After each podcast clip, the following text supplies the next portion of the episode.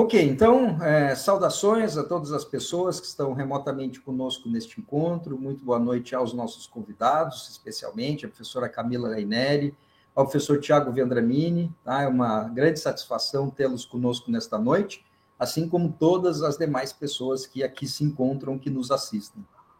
Para quem está conosco pela primeira vez, o programa Diálogos no LAI é um evento de extensão universitária do Laboratório de Análises Socioeconômicas e Ciências e Ciência Animal, que é o LAI, que é um laboratório vinculado à Faculdade de Medicina Veterinária e Zootecnia, a FMVZ, da Universidade de São Paulo. Nós ficamos no campus Fernando Costa, na cidade de Pirassununga, no interior do estado de São Paulo. O nosso objetivo ao promover os diálogos é proporcionar a toda e qualquer pessoa interessada um momento agradável de divulgação de conhecimento de troca de experiências, de vivências e de pontos de vista que entendemos poderem contribuir para o desenvolvimento das nossas pessoas, das nossas carreiras e da nossa sociedade.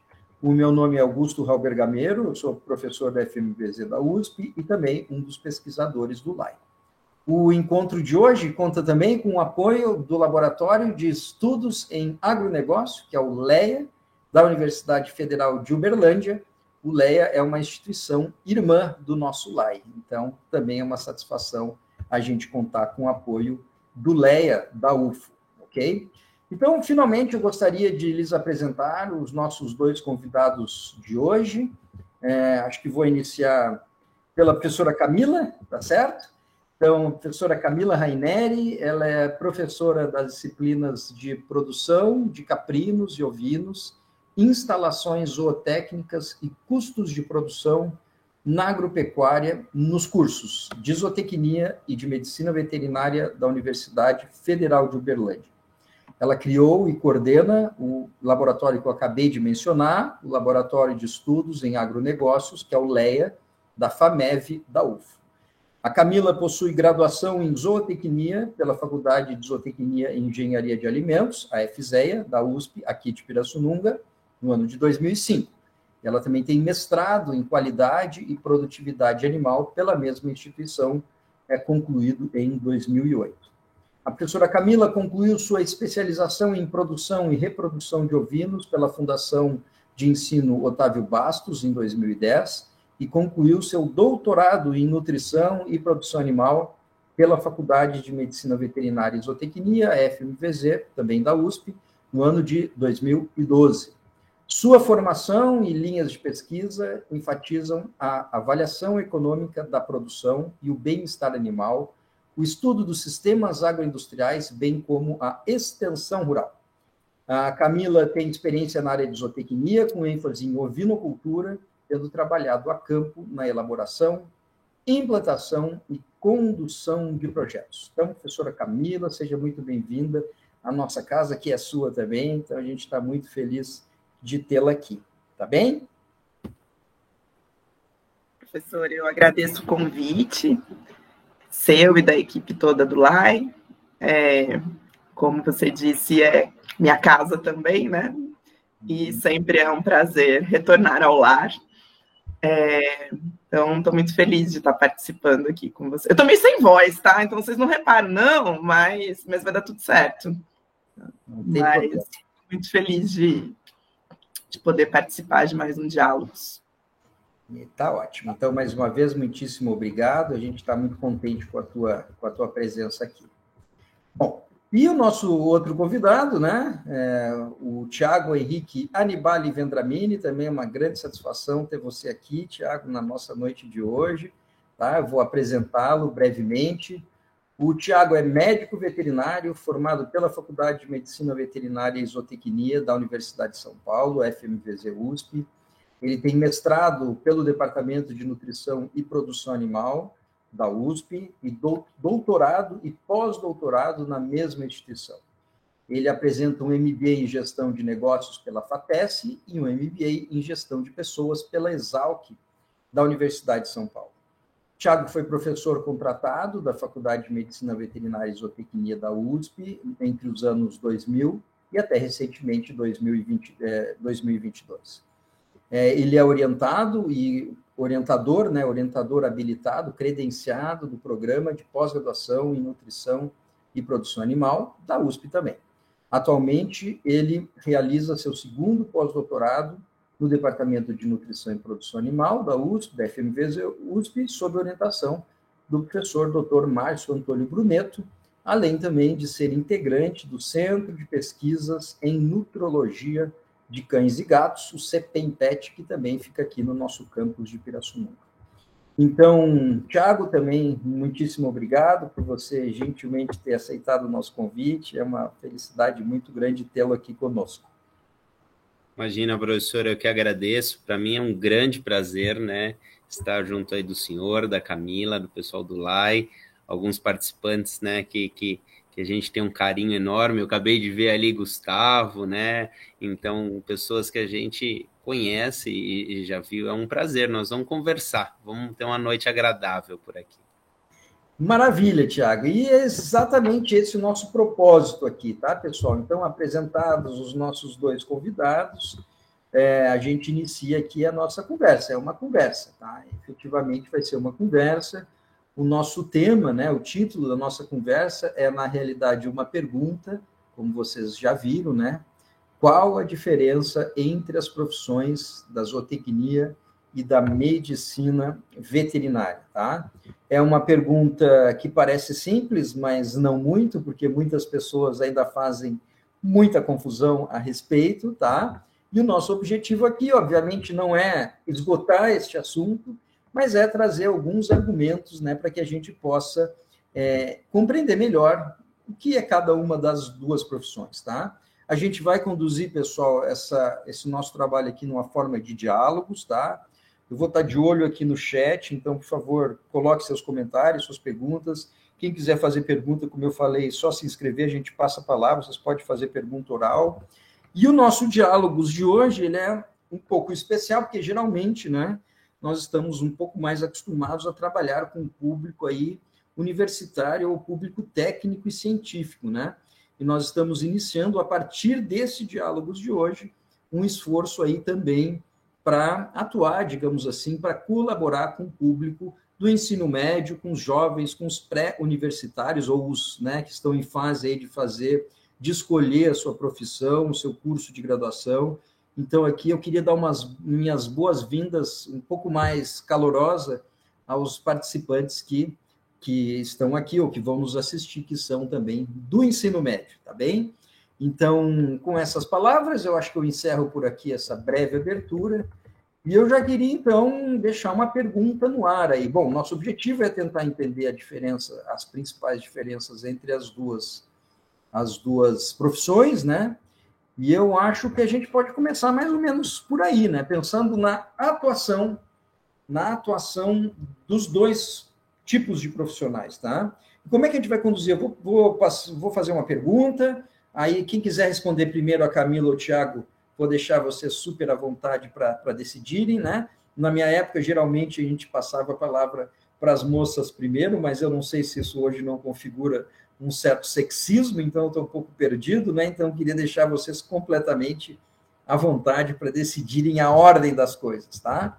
Então a nossa a primeira pergunta que eu trago para vocês de forma bastante direta assim, quais seriam, né, as diferenças básicas da atuação de cada um desses dois profissionais, tá? As diferenças, talvez a gente possa começar focando, acho que direto nas diferenças por que, que eu estou enfatizando isso, Camilo e Tiago? Porque tem muitas similaridades.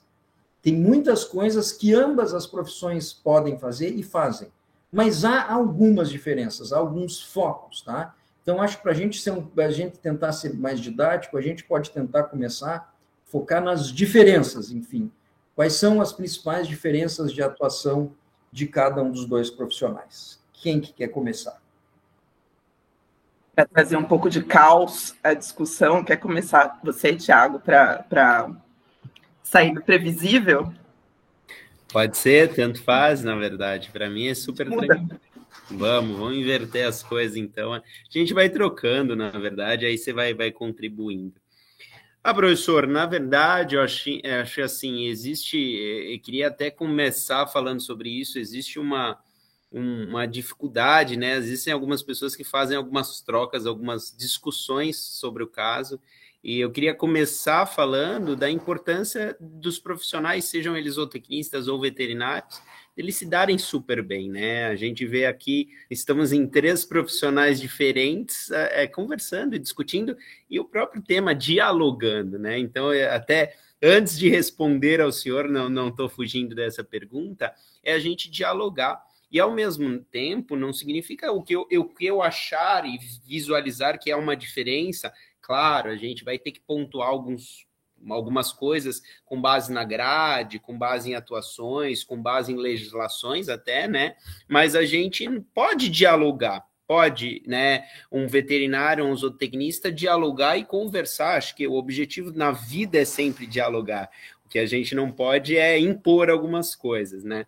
Então, acho isso, só que eu queria pontuar, até pelos profissionais mais novos, né, profissionais, futuros profissionais, que às vezes entram em algumas discussões, né, veem algumas pessoas na internet discutindo, falam, não, porque isso ele não pode, isso ele pode. Fala assim, nossa, esse curso é ruim, esse curso é bom. Não, não é dessa maneira, né? Se a gente fosse ver, por exemplo, falando um pouquinho de diferença básica, eu acho que todo mundo fala sobre isso, seria a questão, por exemplo, da saúde animal quando a gente pensa no papel do veterinário, pensando em saúde animal, a gente muita gente fala assim, é o veterinário. Porém, vamos entrar numa discussão saúde, quando a gente fala saúde, ela vai desde a alimentação, né, a instalação que ele se encontra, a genética e assim por diante. Então, obviamente, né, quando a gente fala do médico veterinário, o papel do médico veterinário entra nessa discussão. Se vocês forem olhar lá, tem diferenças, atuações desse profissional. Ah, o veterinário vai trabalhar com saúde animal. Não necessariamente, né? Na verdade, a gente tem uma atuação sobre e eu vou falar dessa maneira sobre a parte clínica desse animal. Então, quando a gente fala da clínica, da cirurgia. Ao mesmo tempo, né, a Camila acho que pode contribuir muito mais, eu estou destacando coisas e atuações primordiais que diferem entre eles. A gente vê num zootecnista um papel muito gestor da coisa, ele entende, ele tem essa noção, né? Obviamente, quando eu também falo sobre diferenças, é, eu acho que talvez nas áreas de maior proximidade, o médico veterinário ele atua no agronegócio com o zootecnista, né? E ele é muito bem. Quando não há essa discussão, quando não há esse extremismo, e hoje tudo no mundo, né? O extremismo ele, ele é péssimo em todas as maneiras, e quando não há diálogo, não há essa discussão, né? Então, no agronegócio, quando há uma conversa e um contato maior, eu conheço vários profissionais veterinários que atuam com zootecnista, nós temos um, um, sucesso muito grande, na qual a saúde animal, quando eu falo saúde animal, não é porque ela é exclusiva do médico veterinário, porque a gente vai entrar na sua discussão, mas a nutrição, ela está muito atrelada ao papel do zootecnista também, né? Não significa que o veterinário não pode atuar. Mas aí ele gera saúde para esse paciente, né? Então, acho que de diferenças básicas, e aí vocês me ajudam em complemento, Camila, professor Augusto também, seria essa parte. O médico veterinário, ele tem e, e disciplinas, ele atua principalmente no aspecto clínico. Então, ele consegue abordar e atuar no aspecto clínico e cirúrgico de um paciente.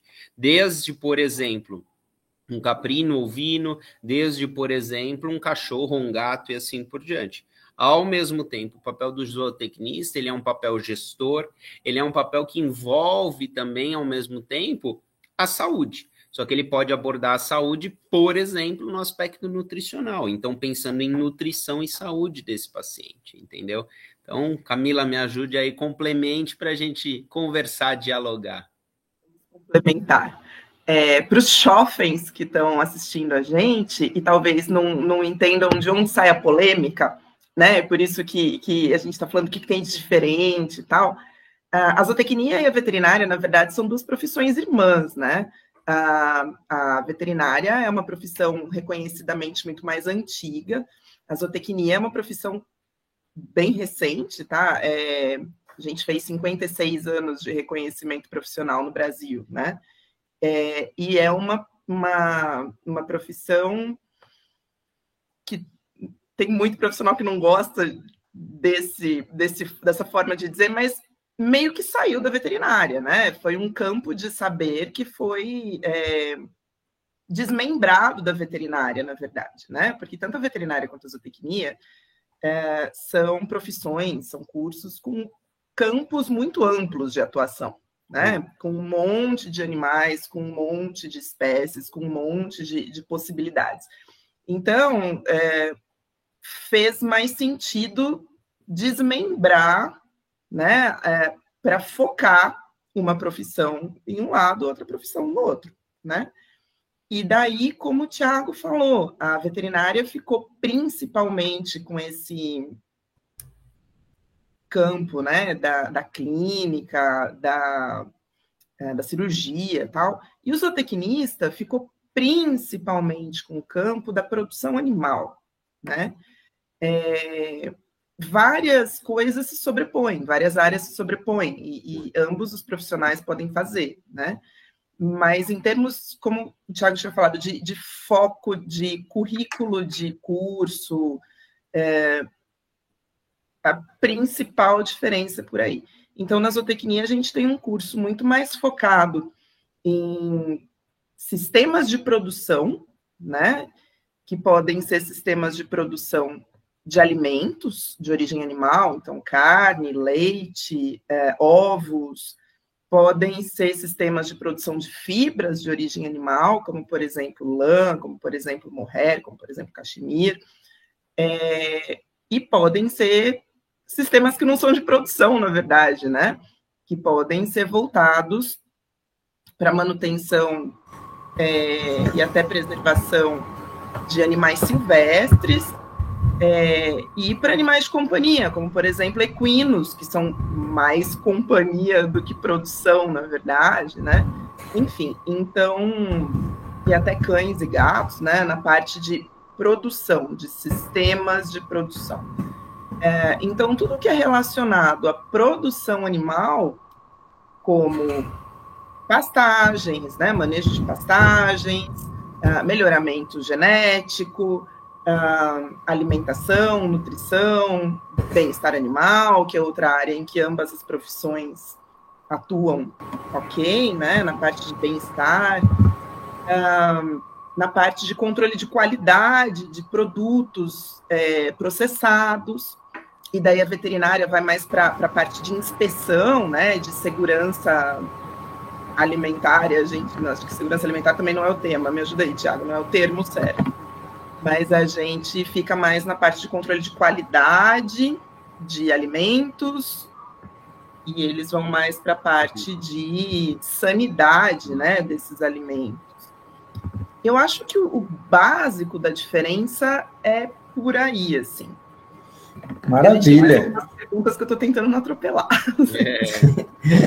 Maravilha, nossa, excelente, assim, acho que, bom, primeiro o Tiago, né, antes de entrar na resposta, na possível resposta, ele fez um adendo excelente, né?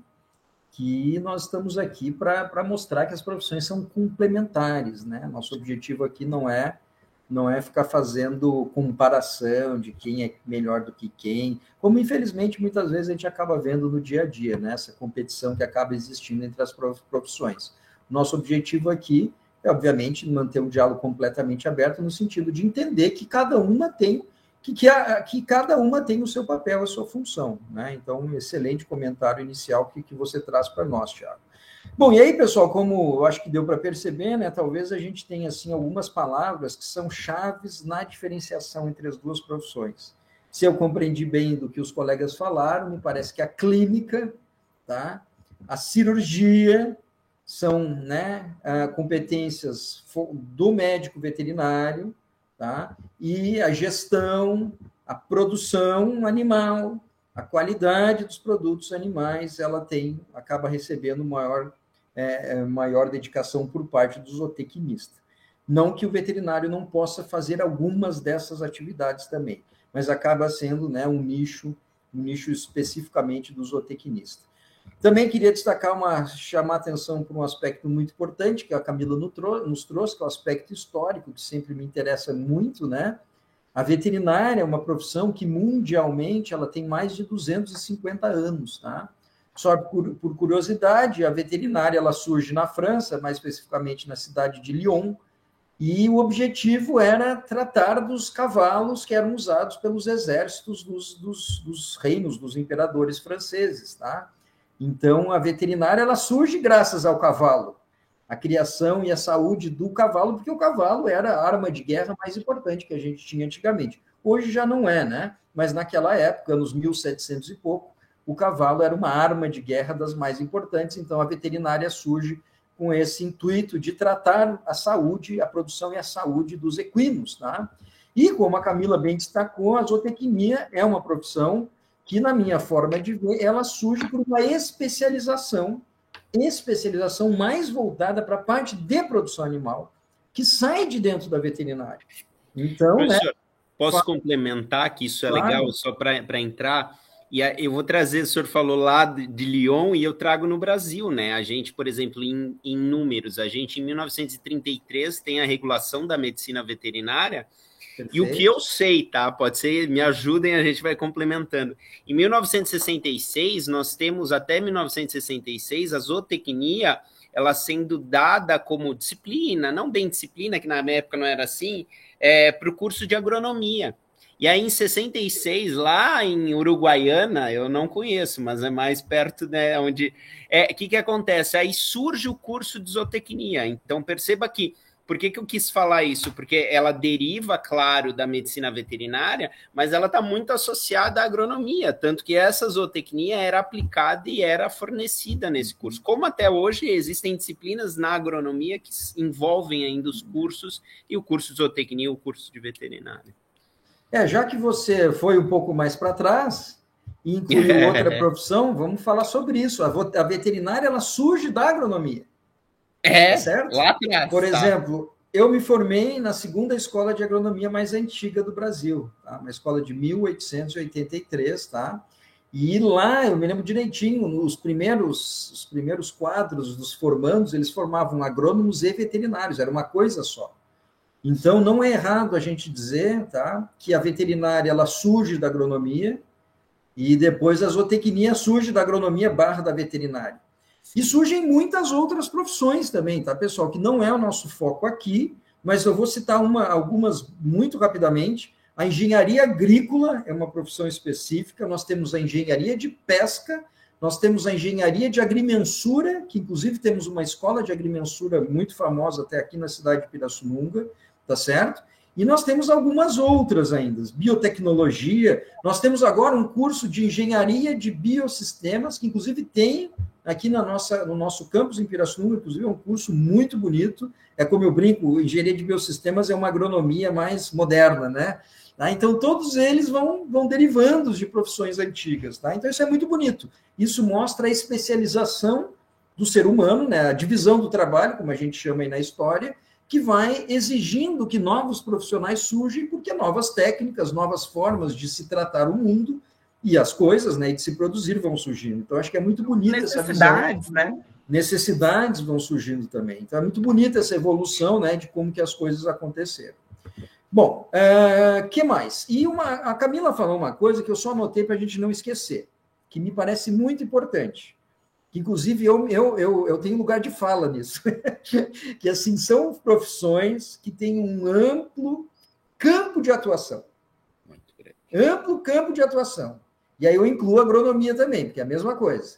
Eu sempre brinco, se você não sabe o que é da vida, uma alternativa é fazer zootecnia, né, agronomia. Veterinário é um pouco mais complexo, porque veterinário implica né, é, cortar o bicho, ver sangue, assim, já não é qualquer um. Né? Mas, assim, zootecnia e agronomia são cursos flex, assim, excelente. Se você não sabe o que é da vida, pessoal, se você fizer zootecnia e agronomia, assim, ó, não tem nada que você não possa fazer depois.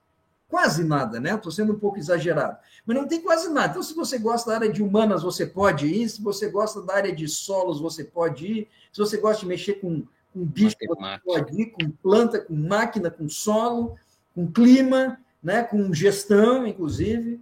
Mas, enfim, depois a gente vai falar dos amplos campos de atuação de ambas as profissões. Mas eu queria pegar um gancho na Camila para a gente para o nosso segundo bloco de, de perguntas, aqui é o segundo bloco de assuntos, e queria lembrar de novo as pessoas, tá, gente? Fique à vontade para se inscreverem, para perguntarem aí, por favor, nos ajude aqui na conversa.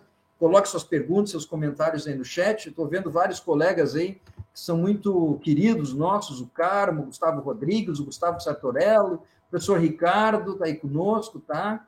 É, enfim, a Nayara, que é lá da, da UFO, da equipe da professora Camila, enfim, fique à vontade para nos ajudar. Mas vamos lá, a Camila falou sobre a questão da formação, a formação das duas profissões, porque, obviamente, né, em função das suas atribuições, elas vão ter formações um pouco distintas, tá? Então, acho que a gente podia falar um pouco das formações, assim. Eu acho que, principalmente, é, é de novo, né, sempre com enfoque na diferenciação, mas, assim, como que vocês veem a formação? Primeiro, quanto tempo uma pessoa leva para se formar em zootecnia ou ela leva para se formar em veterinário?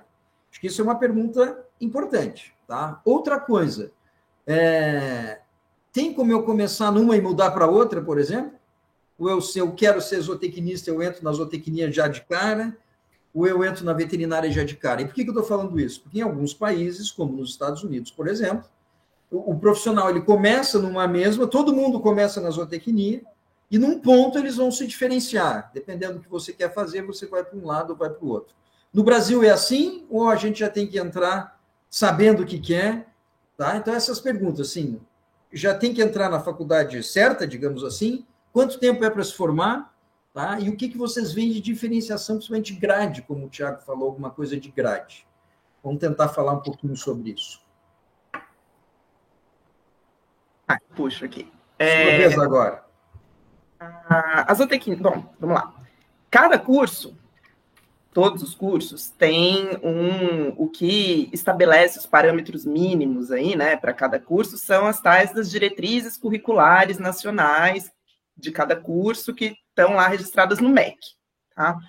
Então, você tem uma linha mestra aí, você tem parâmetros mínimos, né, que precisam ser atendidos por todas as faculdades daquele curso no Brasil todo.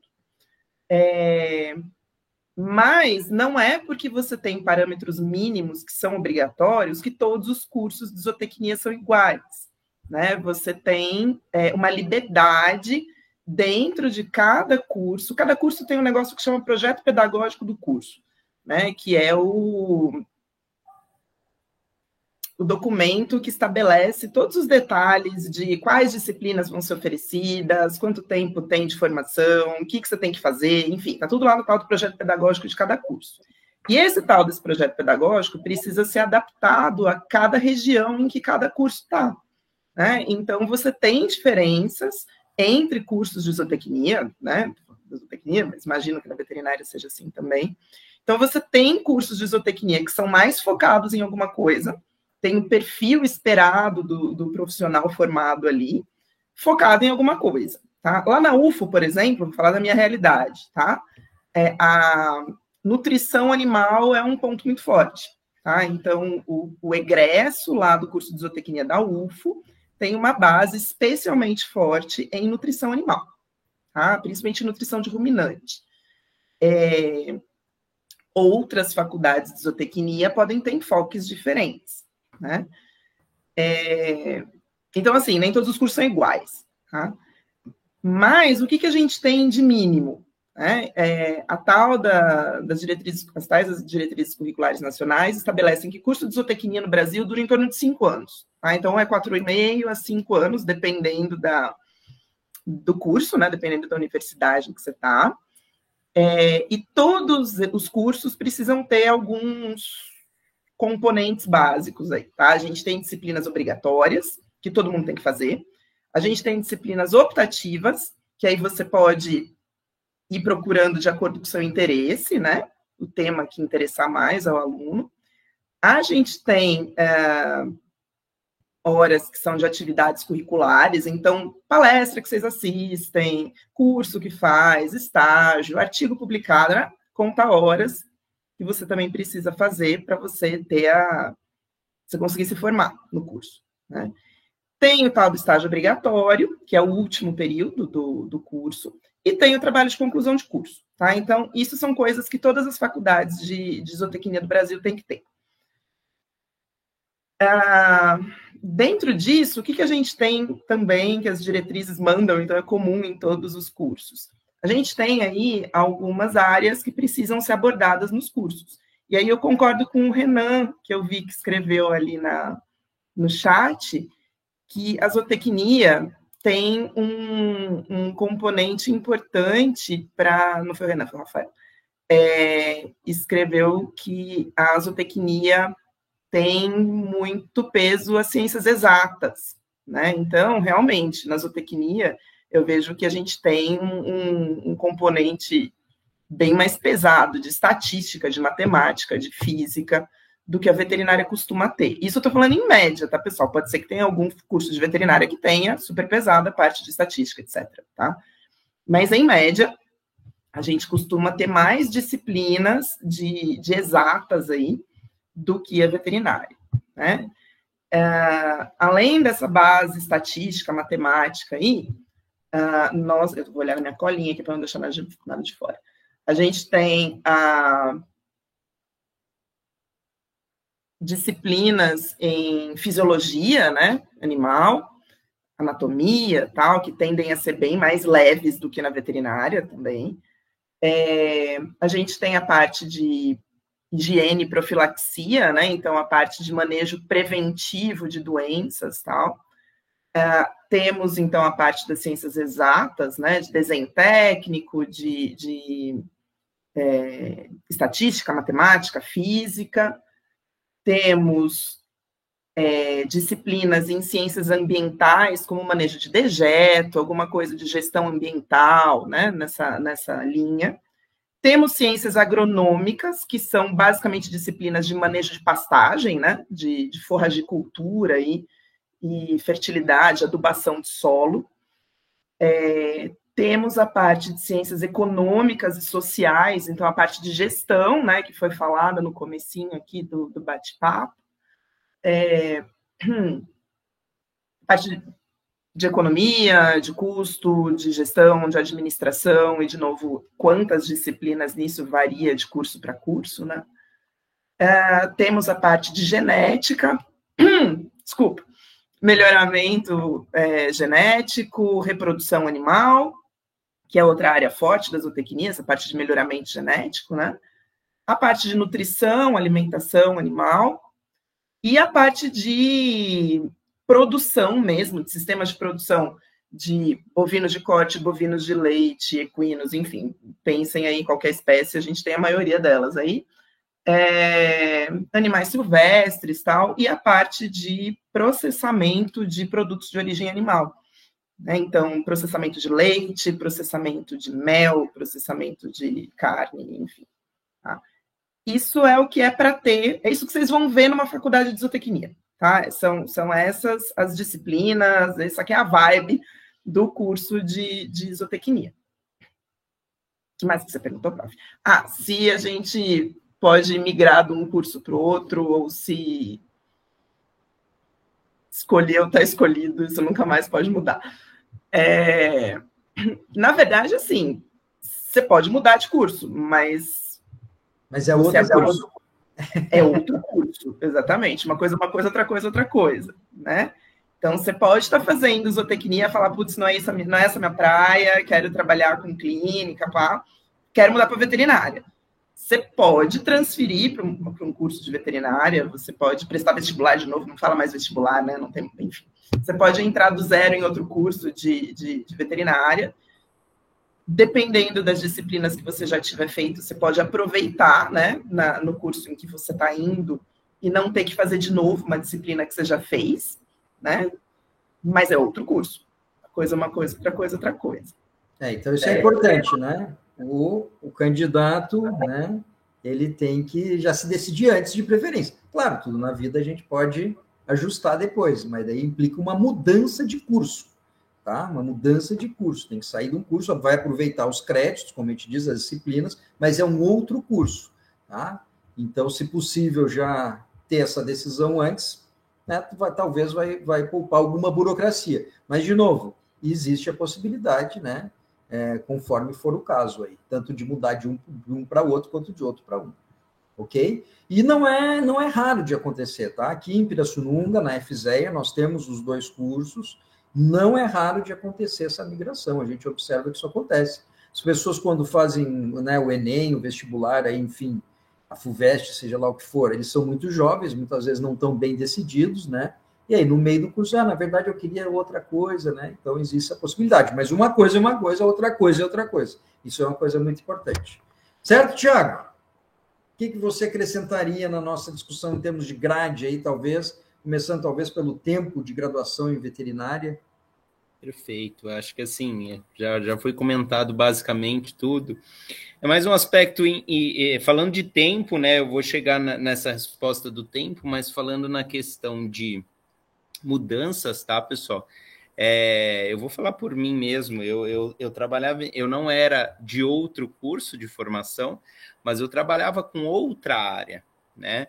Toda mudança, hoje nós vivemos num mundo que a gente pode mudar sempre.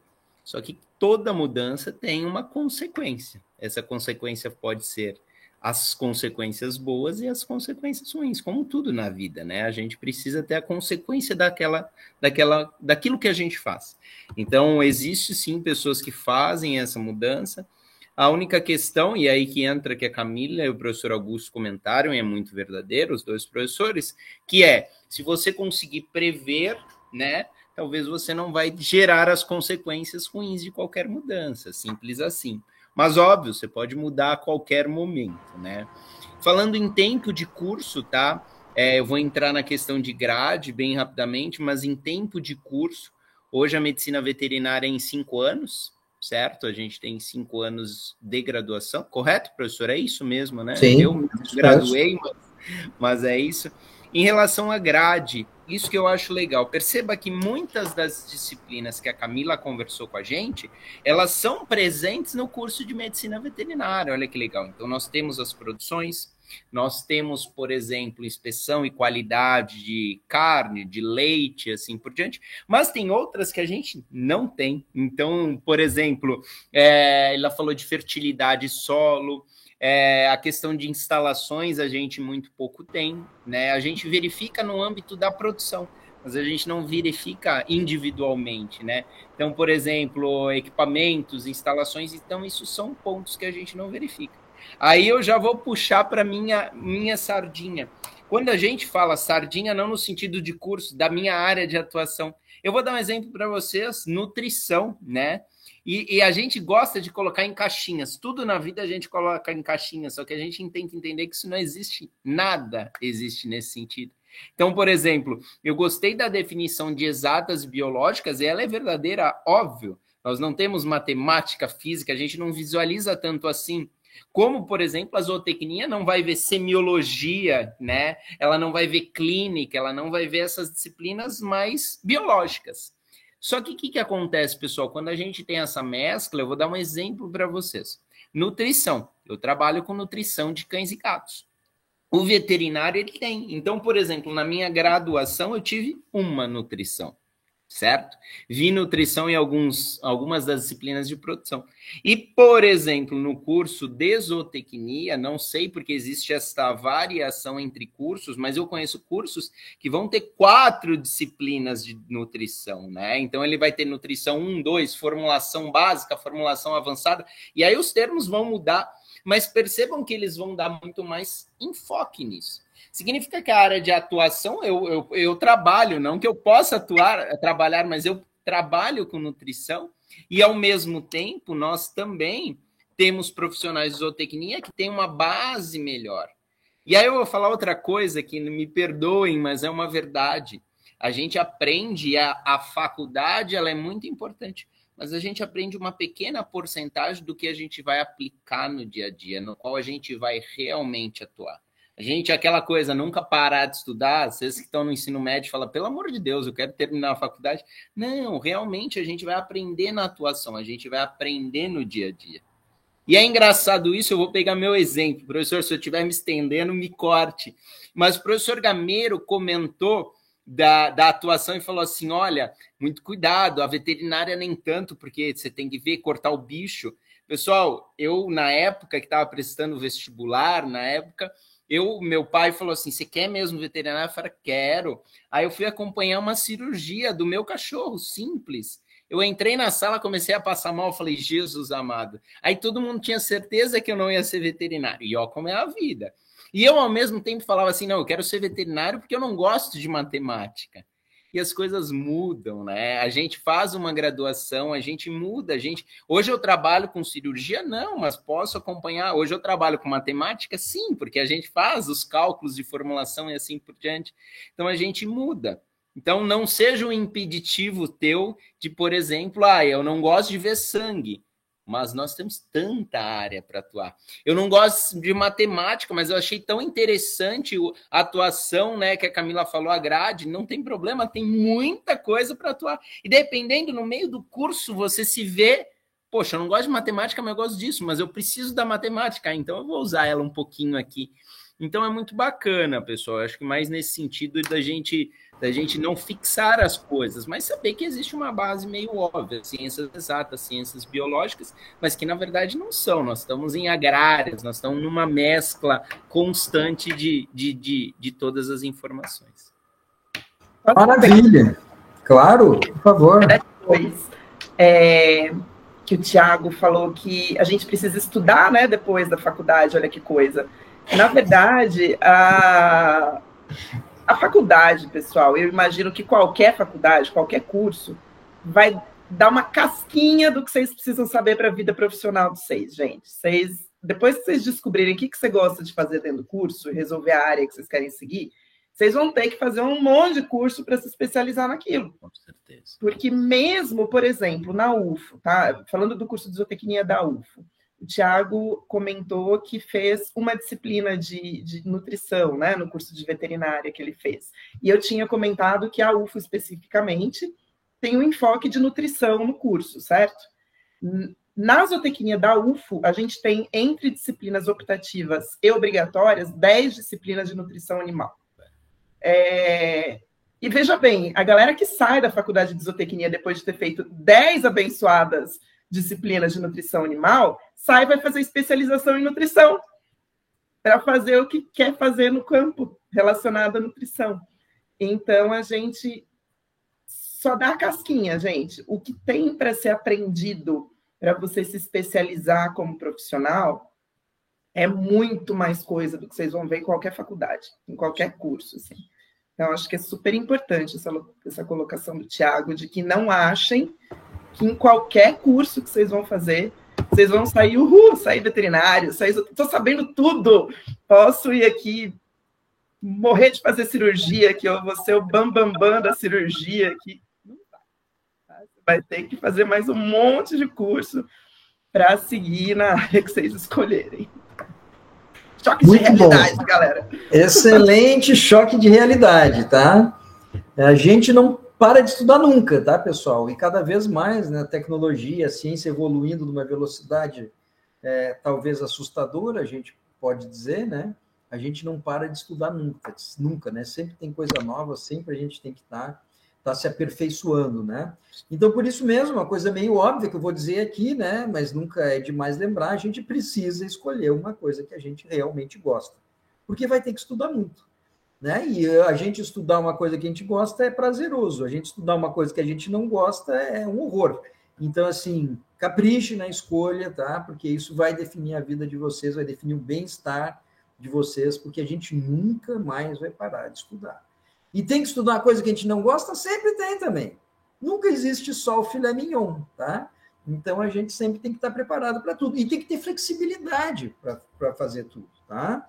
Não é porque a gente não gosta de uma determinada coisa que a gente não vai dar atenção para aquilo. Tem que dar atenção igual para tudo, para que a gente possa se capacitar para lá no futuro a gente conseguir enfrentar os desafios. Tá certo? É, deixa eu aproveitar aqui para trazer alguns comentários dos colegas do chat. Nosso colega Carmo, ele, ele fez uma, uma lembra, nos trouxe uma lembrança importante, né? É, ali, quando a gente falou que a zootecnia era uma profissão nova, é uma profissão nova mas é uma ciência antiga, tá? que geralmente a gente não chamava de zootecnia, a gente chama de ciência animal, animal science, né? animal né? Science. muito famoso, animal science. Então, a ciência animal é uma ciência muito antiga, tá? Só que a profissão do zootecnista, do, do cientista animal, enquanto um técnico, quanto uma profissão, aí sim que ela é mais recente. Então, excelente lembrança do nosso, do nosso colega é, Carmo, tá? O nosso colega Gustavo Sartorello lembrou também uma, um curso novo que existe, Tecnologia em Laticínios. Vejam bem, existem profissionais que se formam em tecnologia de laticínios. Ou seja, eles vão estudar leite quatro anos, eles vão ser especialistas em leite, como faz manteiga, como faz iogurte e esse tipo de coisa. Então, excelente lembrança do Gustavo também. Nosso colega Rafael Nascimento, também, colega do nosso grupo, né? Ele, ele traz é, ele traz uma questão que é importante, que eu vou deixar mais para o final, porque é um assunto quente, digamos assim, que é a questão dos cães, né? Dos cães, gatos e dos pets. Por que, que eu falei que é uma questão quente? Porque hoje em dia, né, os pets, os cães, gatos e outros animais, calopsita e etc e tal, eles conquistaram a nós, seres humanos. E os pets, pessoal, hoje fazem parte da nossa família. Fazem parte da nossa família. O afeto que muitos de nós temos por o nosso cão, inclusive, se vocês forem ver, tem, tem duas cadelinhas lá no fundo, não sei se vai dar para ver, mas enfim, tem várias aqui, duas estão aqui no fundo. Eles fazem parte da nossa vida. Aí vocês imaginem a responsabilidade de um médico veterinário em atender o teu cachorrinho de estimação. É como se fosse um irmão para você, é um filho para muitas pessoas. Vocês estão entendendo a, a importância que estas duas profissões que nós estamos falando aqui hoje, a importância que essas profissões têm no contexto da sociedade, é uma importância que vem aumentando cada vez mais. Não só, obviamente, porque os animais de produção são muito importantes. Ali, por exemplo, a professora Camila está aqui. Ela ouviu, ela ouviu o chamado. Aqui, tá? É, mas também por, por outras coisas. Por exemplo, nós estamos falando aqui de produção de alimentos são de alimentos de origem animal, alimentos riquíssimos para a nutrição humana. Então vejam só vocês a importância que essas duas profissões vêm ganhando na nossa sociedade mais recentemente, seja por causa dos pets, seja por causa dos animais de produção que são nossos alimentos e por causa de mais uma série de outras coisas que a gente pode discutir, tá? Então, mas vamos direto à, à pergunta do Rafael, assim rapidinho, não sei quem quer escolher para responder, mas é como que um zootecnista pode trabalhar com cães e gatos, porque tradicionalmente, veja bem que eu falei, tradicionalmente, o zootecnista tinha um foco mais em produção animal. Nós estamos falando de animais de produção, a vaca que dá o leite, o boi que a gente vai abater, que vai dar nossa carne, a galinha que põe os ovos, a carne de frango, o suíno, a abelha, o peixe, etc. e tal. E como ficam os cães e gatos? Cães e gatos é só de veterinário, Camila, ou é, Tiago, ou é de zootecnista também? Eu, eu vou então começar.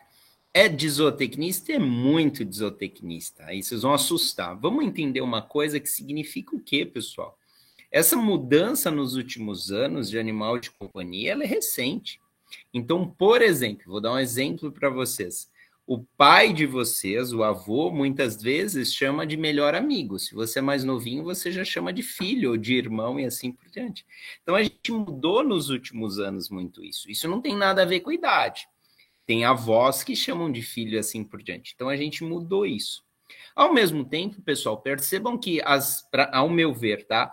As disciplinas que envolvem a atuação do zootecnista na área de cães e gatos são atuações muito novas, mas elas são novas também na medicina veterinária. Vou dar alguns exemplos para vocês.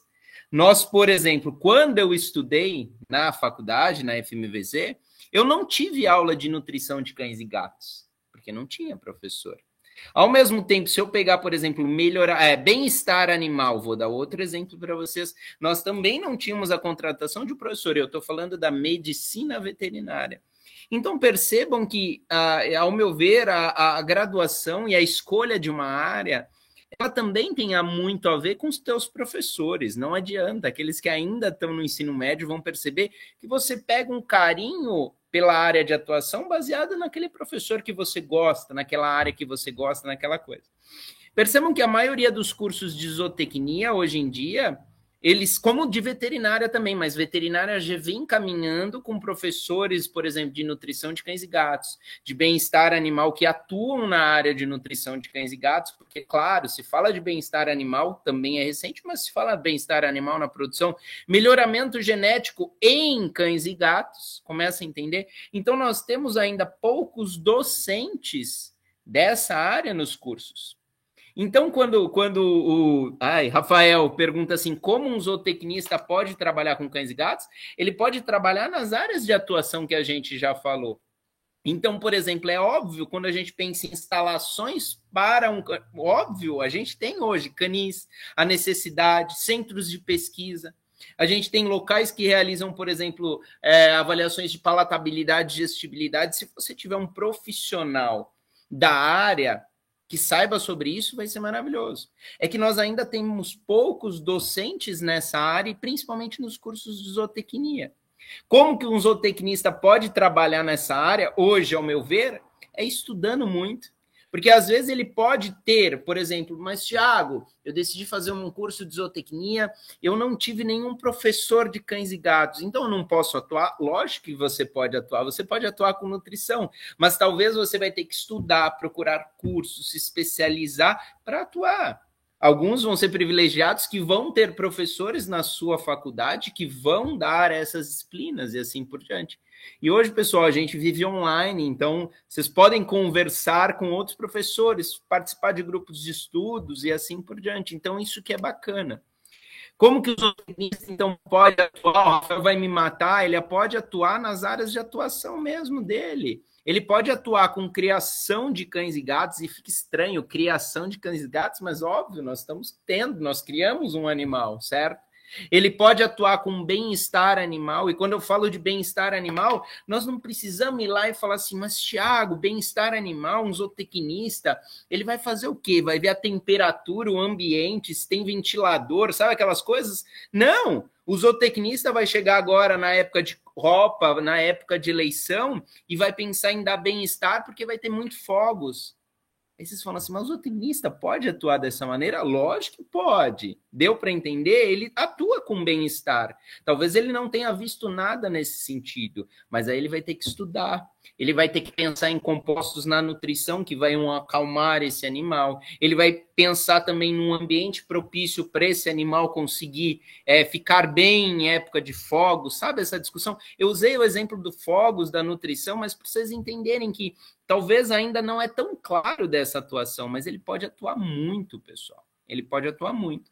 Hoje, no nosso grupo de pesquisa, a gente tem meio a meio, metade zootecnista, metade veterinário. E dá para caminhar super bem. Dá para caminhar super bem. É a gente sabendo o limite e principalmente o diálogo de cada um. Porque um limite não é eu acho que não pode, outros falam eu acho que não pode. Não, vamos discutir o que, que a gente consegue contribuir e que não consegue contribuir. Então é mais ou menos isso. Não sei se respondi, Camila, me ajude. Tenho uma revelação para fazer, que eu acho que muita gente não sabe. Vocês conhecem o Dr. Pet, pessoal? Verdade. Sabe? Da ótimo. Estopinha e do Bartô. Manja o Dr. Ótimo. Pet? Dr. Pet é zootecnista, galera. Ele é, inclusive, formado aí na FISEA. É. Olha só. E, e, é um profissional que é referência hoje em trabalho com cães e gatos, né? Então, é, pode sim, inclusive tem algumas outras áreas super legais que tem muitos zootecnistas trabalhando, que puxa a parte de comportamento e bem-estar, que é treinamento de cães e gatos. É, adestramento, é, eu ia falar isso, né? Adestramento, treinamento de, de animais, tem muitos zootecnistas trabalhando com isso. Ah, eu acho importante ressaltar o que o Tiago falou, que indústria pet, pessoal, é uma indústria. Tá? Então, vai precisar de responsável técnico em fábrica de ração, precisa de responsável técnico em fábrica de suplemento, precisa de um profissional para formular rações, para formular suplementos, e o zootecnista pode atuar em todas essas áreas. É, área de gestão, ah, quero montar um canil, quero montar um pet shop, quero montar um, sei lá eu você pode contratar um zootecnista para fazer o estudo de viabilidade econômica e financeira desse seu empreendimento, certo? Está fazendo parte da, da, faz parte do currículo do zootecnista essa parte de administração, de gestão, de planejamento de uma produção que pode ser tanto o canil, o gatil, ou se você estiver falando de animais é, sem raça definida, que não são criados, né? Mas tem todo o resto da indústria, né? Então, e é uma das indústrias que mais crescem no Brasil e no mundo, e é uma indústria que não tem crise, hein, pessoal? É uma indústria que, em plena pandemia, cresceu muito, né? Ainda mais porque as pessoas ficaram em casa ficaram com seus animais. Foi um dos poucos negócios aí que não entraram em crise durante a pandemia. Tá? A indústria pet tem uma força imensa, assim, então tem muito campo para trabalhar, tanto como zootecnista quanto como veterinário, nessa indústria. Outro, outro campo que tem crescido muito na parte de alimentação, parte de alimentação natural, por exemplo, de formulação de. alimentação natural não é da fubá com carne para cachorro, tá? Tem toda uma. Tiago, inclusive, pode testemunhar que não é esse rolê. É, então, e daí, de novo, eu preciso jogar um pouco de confete no, no curso de zootecnia da UFO, que a gente tem a felicidade de ter uma super professora da parte de nutrição de cães e gatos, que é a Janine, né? Então, uma daquelas dez disciplinas que a gente tem de nutrição é de cães e gatos, né? É, rola um projeto de extensão com cachorro, gato da comunidade, super legal. Enfim, é, tudo isso para dizer o quê, pessoal? Que tem muita área para o zootecnista, tanto formulando dieta para o tutor, né? A dieta natural, para a indústria, formular na parte de nutrição, suplemento, fazer essa parte de gestão de projeto, gestão de canil, uh, na parte de comportamento. Então, assim, uh, são muitas formas que o, que o zootecnista tem para trabalhar com cães e gatos. Não só cães e gatos, né? Qualquer outro pet aí, passarinho, peixe. Eu tive colegas na graduação que se dedicaram à produção ornamental de peixe, peixe ornamental, que é outro negócio super legal, assim, né? Produção de, de passarinho, calopsita, esses bichinhos, esses, como que chama? Periquitinho australiano, ferret, o que vocês quiserem de pet aí. É, eu tenho ex-alunos que trabalham com, com criação de serpente, junto com o IBAMA, né, registradinho direitinho, é, serpente, anfíbios em geral, aí, os bichos que são legalizados, né? É, então, assim, não só com cães e gatos, mas com vários outros pets aí, né? E tem muito campo, tem muito campo. Mas, como o Thiago disse, você muito provavelmente vai ter que fazer uma formação complementar aí, né? É, ah, mas eu estou num curso que não tem professor de nutrição de cães e gatos. Gente, eu passei minha graduação sem ter aula de caprinos e ovinos. E eu hoje trabalho com caprinos e ovinos. O que, que eu fiz? Corri atrás, né? Fui fazer curso, fui fazer estágio. Né? Então, assim, você quer trabalhar com cão e gato? Vai fundos. Dá a cara para bater, vai fazer estágio, vai fazer curso, porque é desse jeito que você vai fazer a sua formação né? Muito bom, excelente. Tá? Então, a Camila, né, o Thiago trouxeram aí a, a importância né, da indústria, que a gente chama indústria PET, tá? que envolve não só a criação dos animais, de animais pets, mas de alimentos para esses animais e outras coisas, serviços, né? Pet shops, banho mitosa, roupinha de cachorro, adestramento de gato, de cachorro, enfim, uma série, hotel, né? Serviços variados, é uma indústria que cresce muito. Então, assim, antes eu já quero passar para um outro assunto, mas só para ajudar as pessoas a se organizarem aqui, principalmente quem está tendo os primeiros contatos com as profissões, nós temos, assim, talvez a gente possa organizar em duas grandes indústrias, vamos chamar assim. A indústria PET e uma indústria, vamos chamar assim, da, da produção animal. Obviamente que essa indústria de produção animal, ela subdivide, tá? Se subdivide em várias tá? no mínimo uma meia dúzia de indústrias fortes, leite, carnes, ovos, etc. Mas vamos colocar assim para facilitar a indústria PET, os animais que a gente chama de PET, que antigamente a gente chamava de animais de companhia, e a produção animal. São duas indústrias gigantescas, elas não têm crise, foi uma fala da professora Camila, não tem pandemia, não tem nada, a gente acompanha esses mercados, essas duas indústrias vêm crescendo todos os anos, com crise, com pandemia, sem crise. Por quê? Porque, de novo, as pessoas querem companhia, as pessoas precisam de afeto, as pessoas estão buscando esse, esse afeto nesses animais e, obviamente, as pessoas têm que se alimentar, tá? Então, são duas indústrias muito grandes que absorvem muitos profissionais, tá? Então, são, são indústrias que têm potencial aí de atuação muito grande para futuros profissionais. Mas eu queria ir para o terceiro grande bloco de assuntos aqui e vou aproveitar uma pergunta do nosso colega Gustavo Sartorello, que é zootecnista, tá? É uma pergunta já um pouco mais polêmica aqui, tá? Mas está no, tá no nosso rol aí de perguntas. Diz o seguinte, Gustavo: há quem diga que o profissional médico veterinário poderia atuar em uma área muito mais ampla do que o zootecnista. É verdade? Pergunta ele.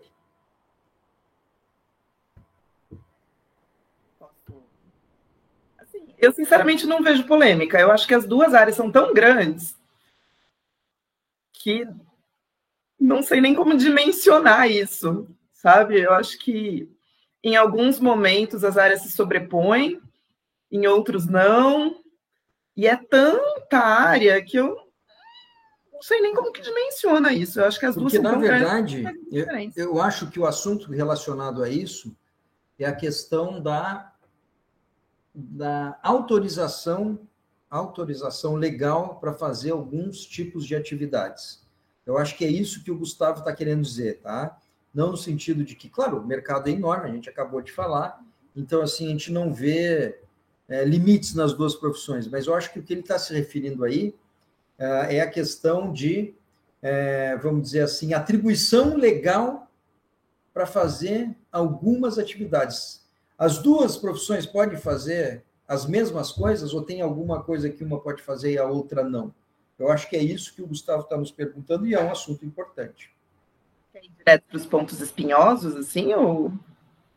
Vamos, vamos Quais direto, são aqui, essas ó. áreas que rolam aqui uma polêmica? O papo, o papo é reto aqui.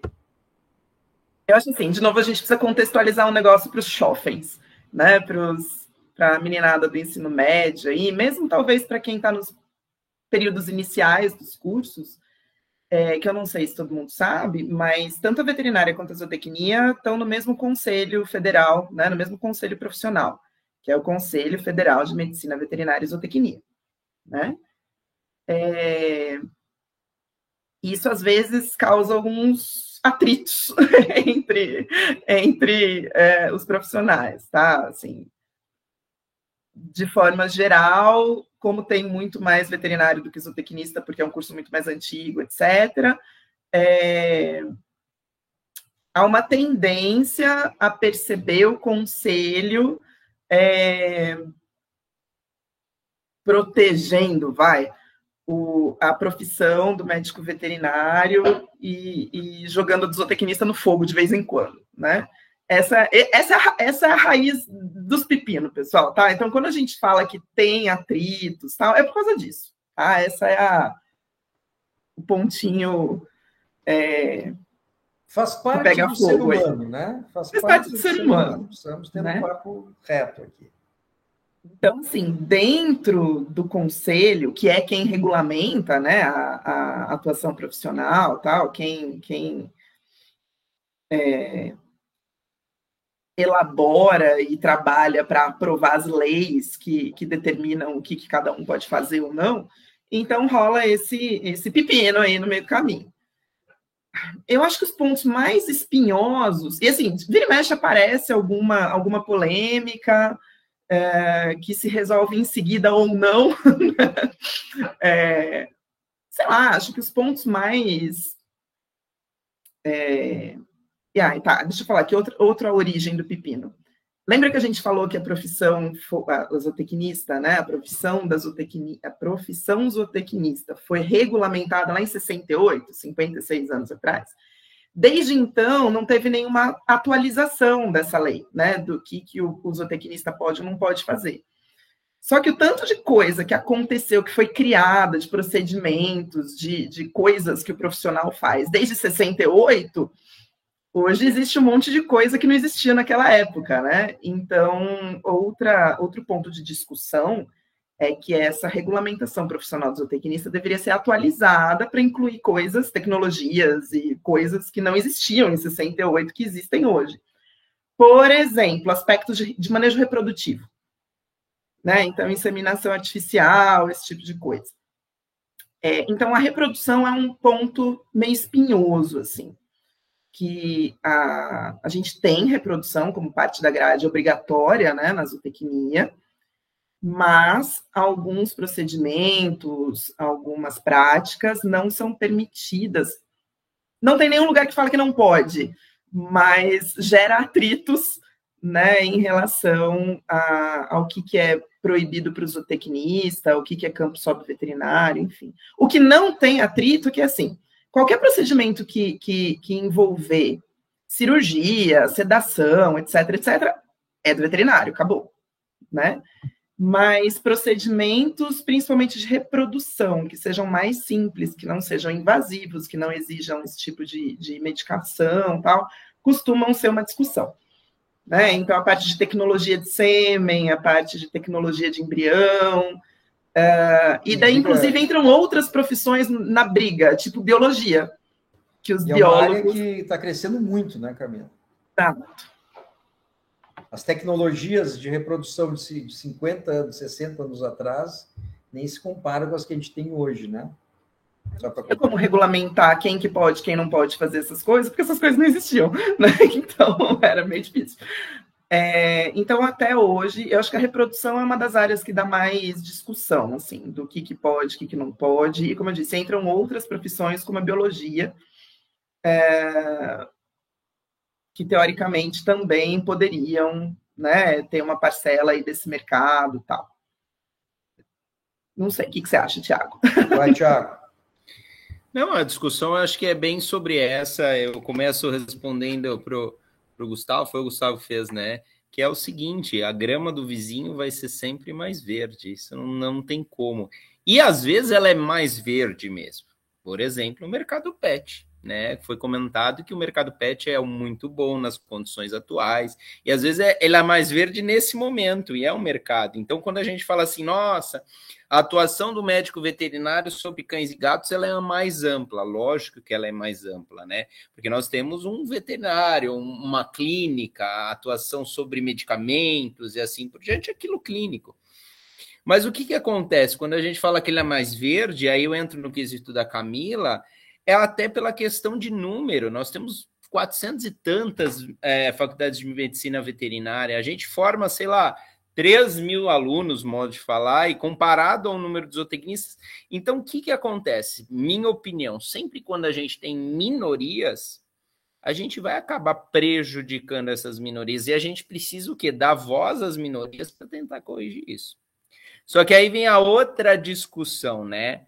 Nós também temos pessoas dentro de conselhos, dentro de grupos que fazem. Vou dar um exemplo nosso, que aí eu pego o gancho para a nutrição. A gente vê muitas das vezes na nutrição de cães e gatos o zootecnista brigando com o veterinário quem pode atuar, porque não pode, porque pode, porque não pode. Enquanto isso, na dieta caseira, né, na dieta natural que a Camila brigou, nós temos jornalistas, advogados, é, engenheiros, todos fazendo comida para o pet. O zootecnista está se matando com o veterinário lá nas, nas, nas, nas maiores discussões de conselho, de não sei o quê.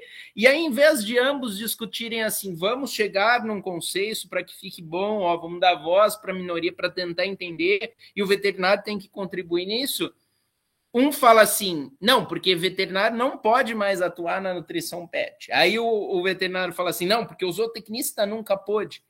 Pessoal, não é assim, deu para entender? E a gente está deixando, o gado está tá vazando todo e a gente está discutindo quanto a cerca, e não é bem assim, não tem que colocar uma cerca e definir.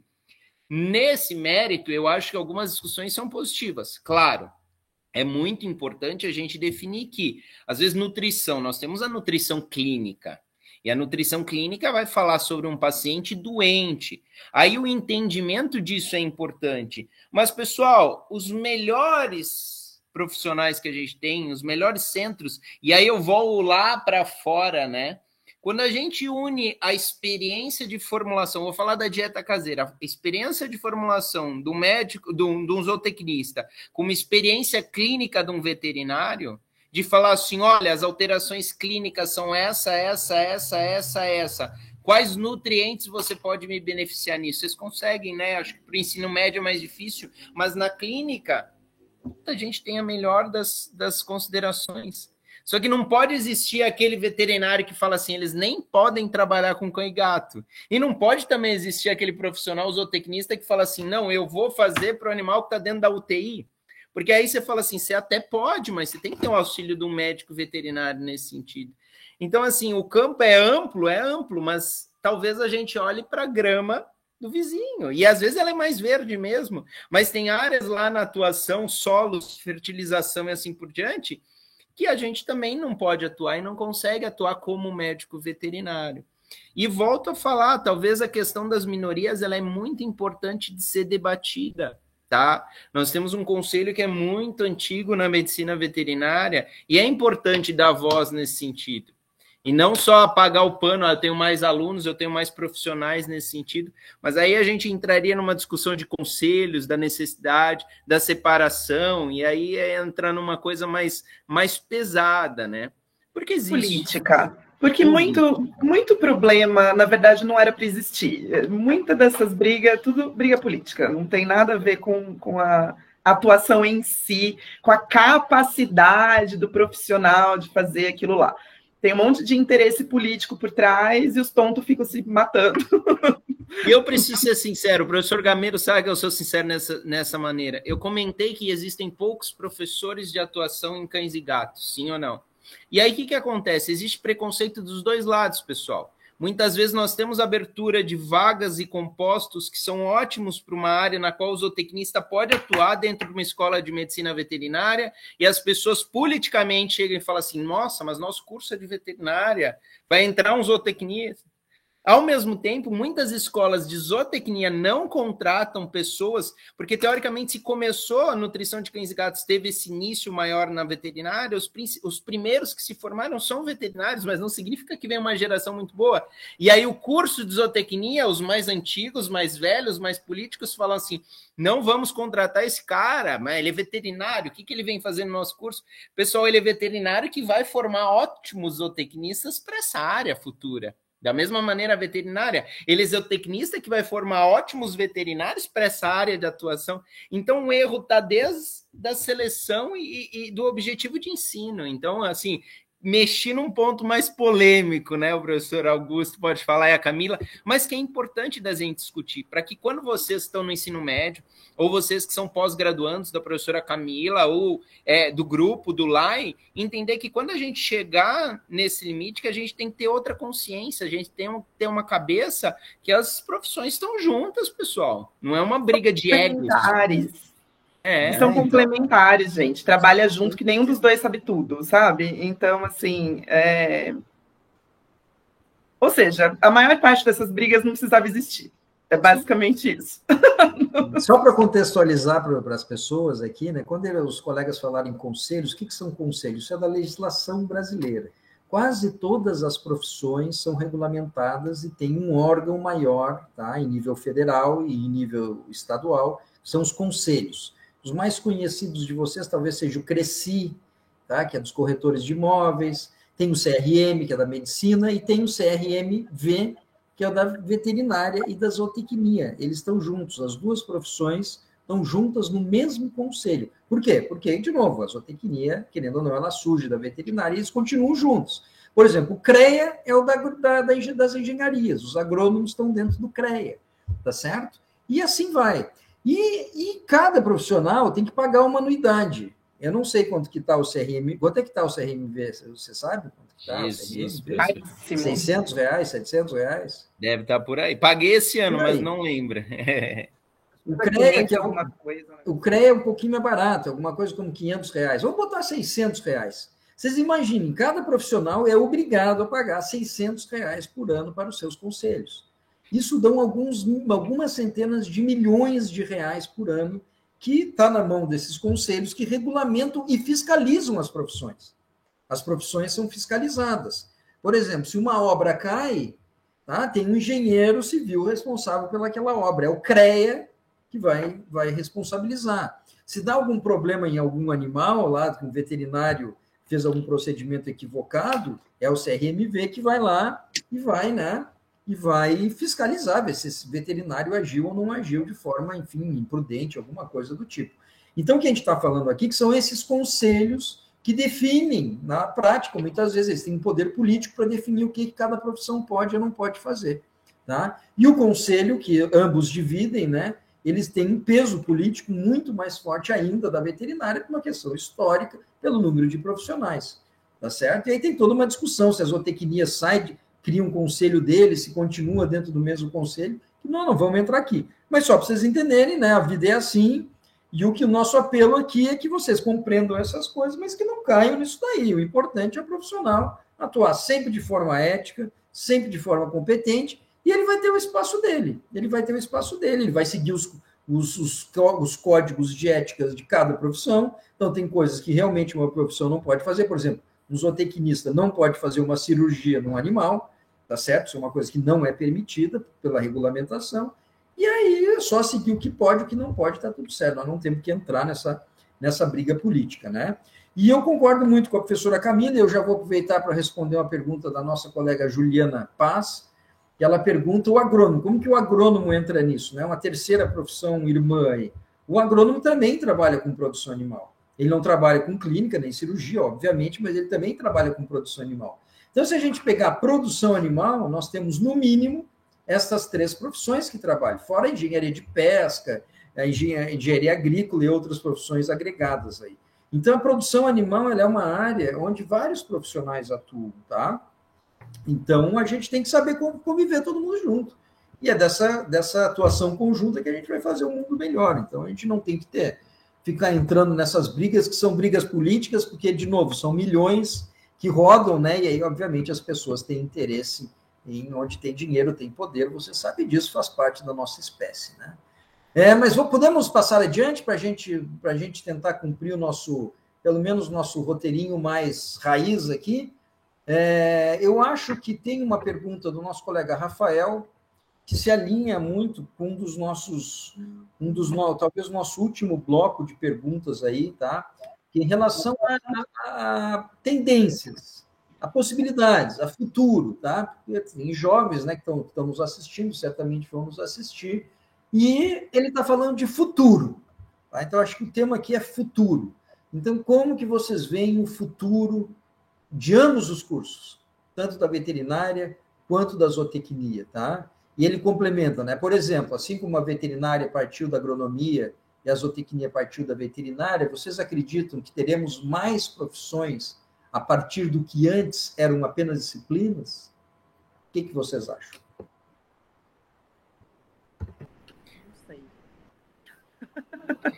Então eu vou, eu vou tentar. É, é Deixa eu pegar minha bola de cristal, tô brincando, né? É Mas isso é legal a gente prever. Eu acho que é o seguinte, eu vejo, eu vejo uma zootecnia cada vez mais forte, mas ela vai ser forte por causa dos bons profissionais que se formam como zootecnistas. Então, nós temos ótimos profissionais que vão levar o nome da zootecnia e que vão estimular novos alunos a fazer zootecnia. Então, eu vejo isso nesse sentido, nesse crescimento.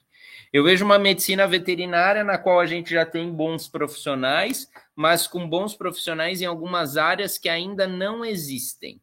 Por exemplo, né? Senilidade. Tá aí algo que a gente nunca falou e nunca vai falar. Porém, a partir do momento, um exemplo para vocês, a partir do momento que a gente está chamando o cachorro de filho, sim, a gente vai ser a única geração que vai ver nossos filhos envelhecer. A gente vê filhos falecendo, muitas vezes por tragédia, alguma coisa nesse sentido, mas o ser humano não está acostumado, nunca viu seus filhos envelhecerem. Então, vai ter um profissional na medicina veterinária ou talvez na zootecnia que vai só estudar o processo de senilidade num cão ou no gato, falando de cão e gato. Eu acho que a questão de bem-estar animal ela vai ser muito importante no aspecto de produção, ela vai ser muito importante no aspecto é, de, de medicina veterinária. E aí o professor Augusto que vai gostar, mas a psicologia eu acho, estou prevendo algo nesse sentido, mas da gente entender a psicologia disso, dessa relação do cão ou do gato, desse nós termos mais filhos do que pet, né, mais pet do que, do que filhos, e talvez essa psicologia na qual a gente tem que tratar os animais de produção também, né? Como que a gente vai ver isso no futuro, né? A gente sabe que há um crescimento aí é, e redução, vamos pensar nesse sentido, ou como que a gente vai planejar daqui a alguns anos, por exemplo, aquilo que eu tenho animais, cães e gatos hoje que estão comendo é, filé mignon, mas a gente tem pessoas que estão passando fome. Então, qual é a necessidade? Qual seria o objetivo da produção animal nesse futuro? Então, é, é difícil falar sobre isso.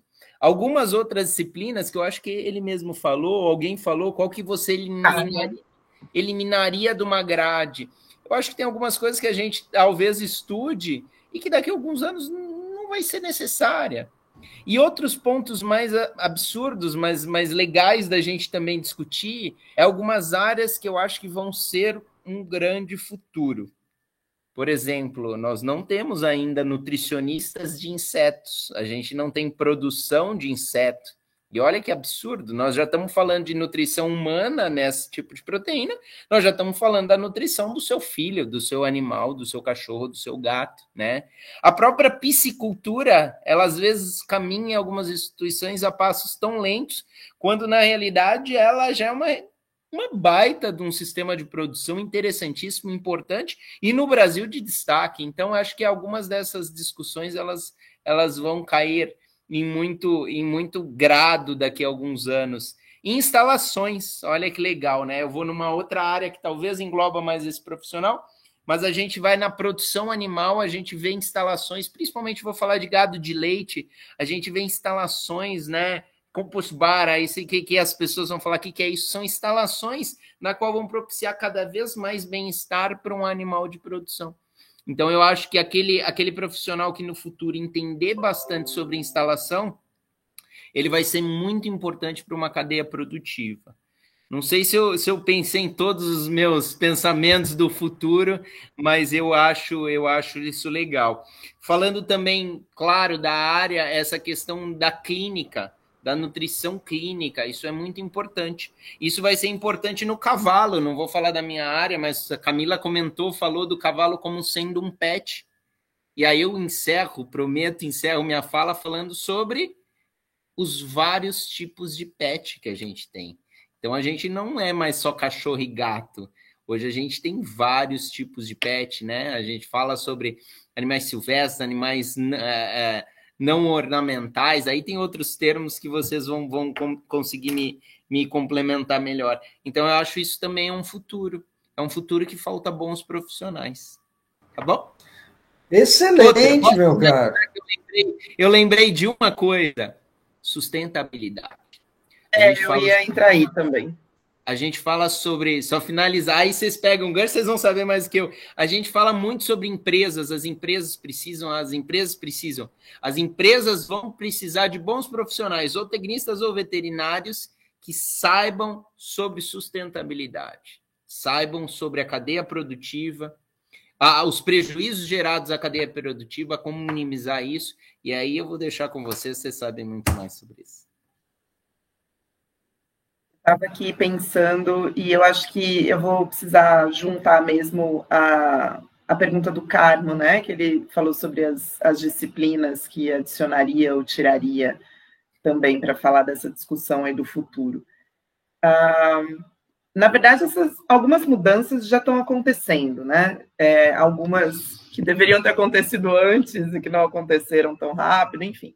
Por exemplo, é, hoje, tanto para a medicina veterinária quanto para a zootecnia, o, a disciplina de bem-estar animal é uma disciplina obrigatória.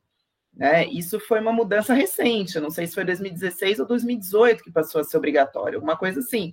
E para a veterinária, se eu não me engano, essa disciplina entrou como obrigatória na grade depois da zootecnia ainda. Assim, se eu não me engano, ó, a gente refez o PPC da, da zootecnia lá em, na UFO em 2016, e a gente já colocou como obrigatória. Se eu não me engano, ela entrou como obriga obrigatoriedade de ser obrigatória em 2016, 2017, e acho que da veterinária entrou logo em seguida, 2018, alguma coisa assim.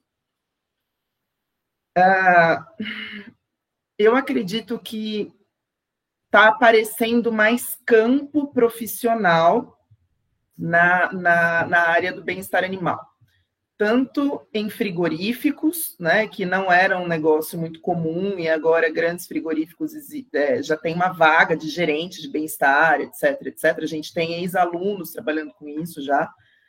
É, na área de bem-estar para certificação, certificação de bem-estar, certificação de sustentabilidade, eu acho que entra no mesmo, no mesmo balaio aí, né, do auditor para trabalhar com certificação de alimentos nesse sentido.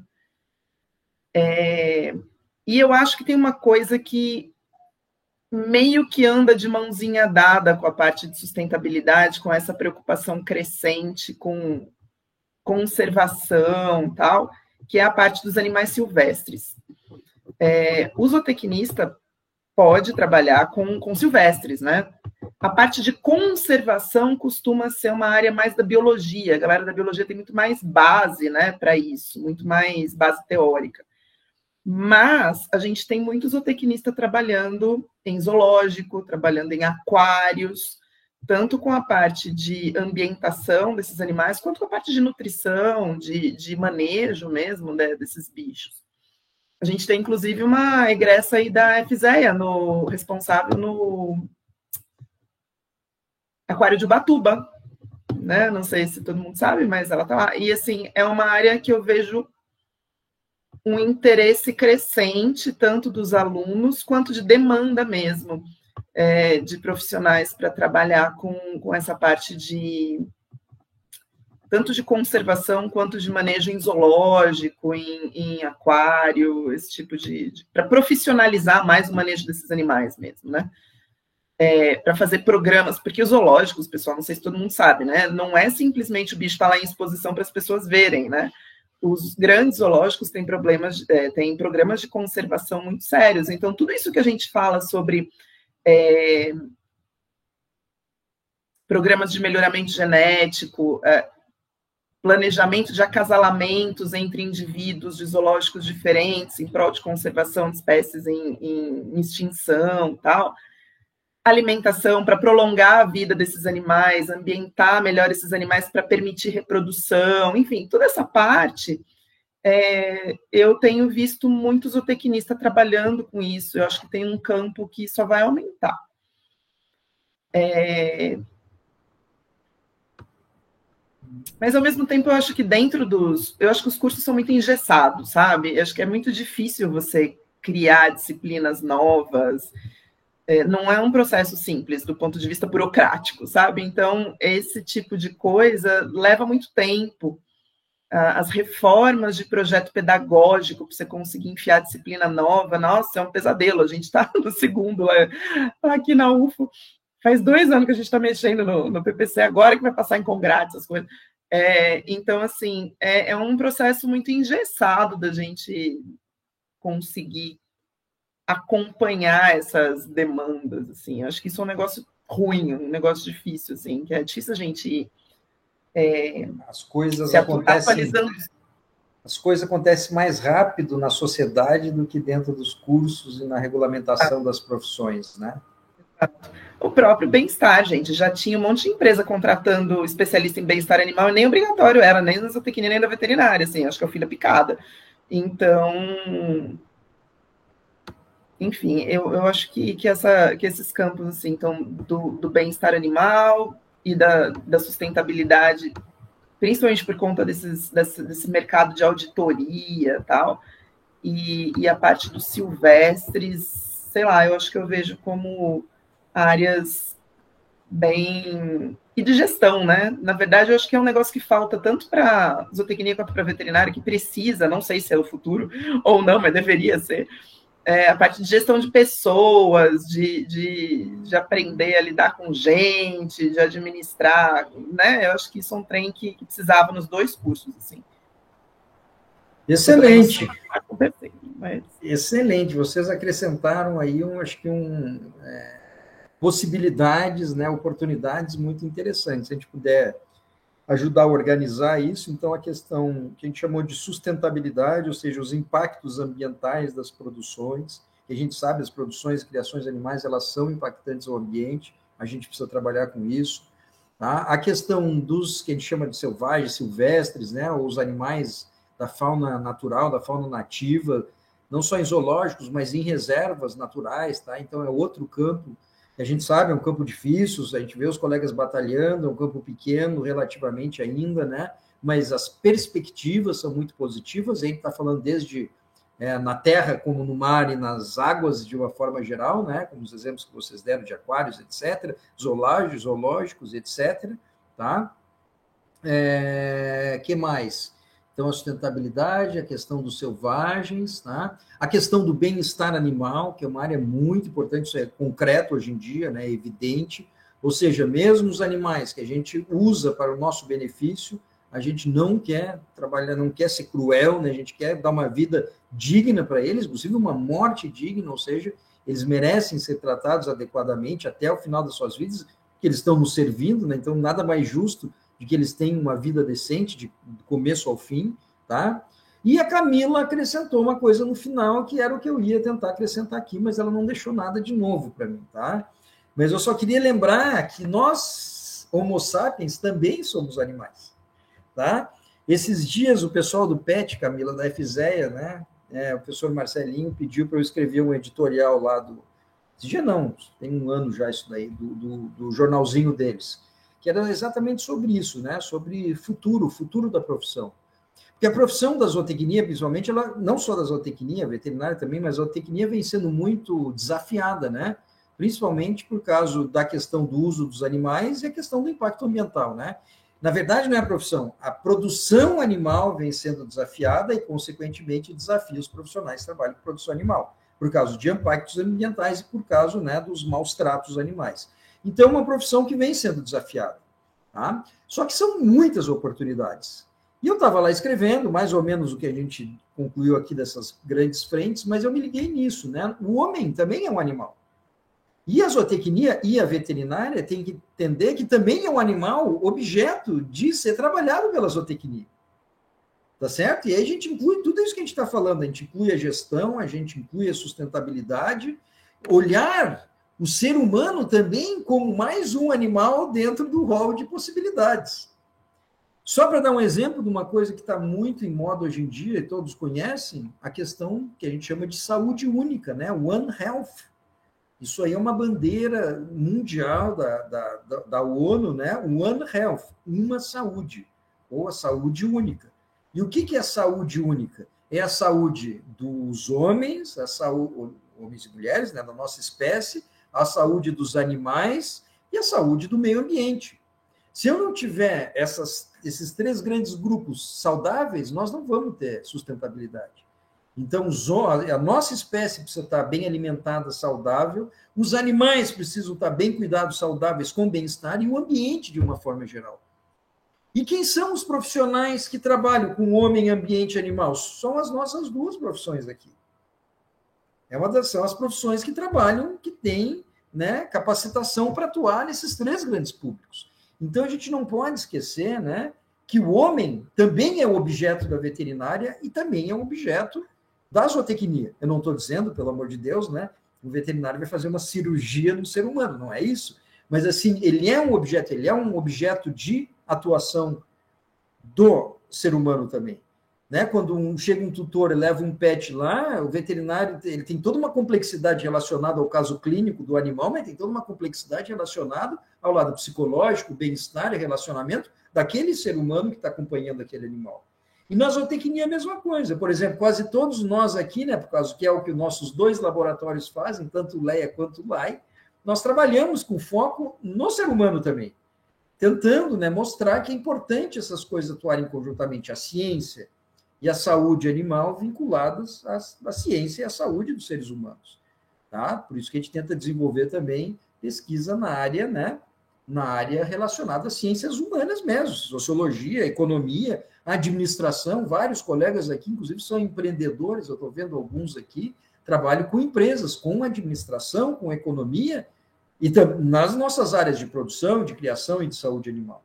Então, a gente não pode esquecer, meu caro Tiago, Camila e jovens futuros profissionais, que o ser humano também é um objeto nosso, tá? Objeto no bom sentido, né? É um foco, é, é um, digamos assim, é um, é um objetivo, né?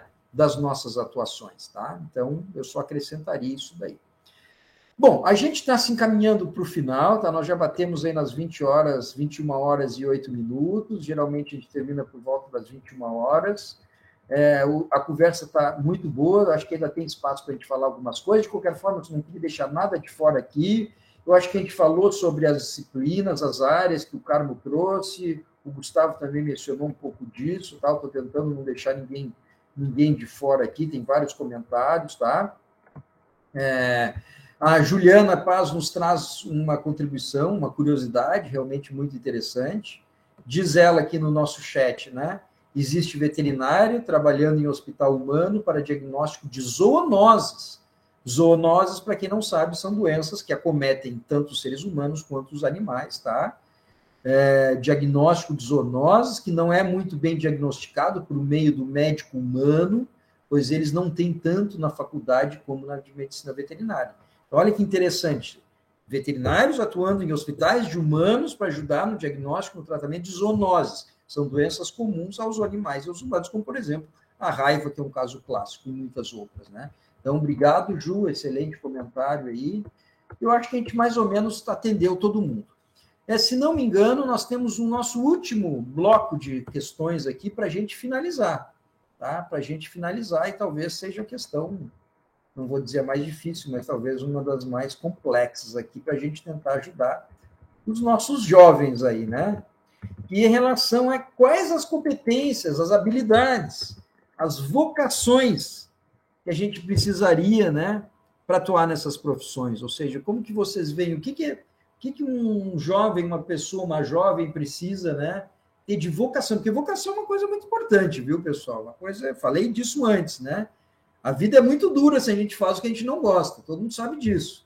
Então é importante a gente a gente se conhecer para que a gente trilhe o caminho que nos dê prazer, que nos dê satisfação.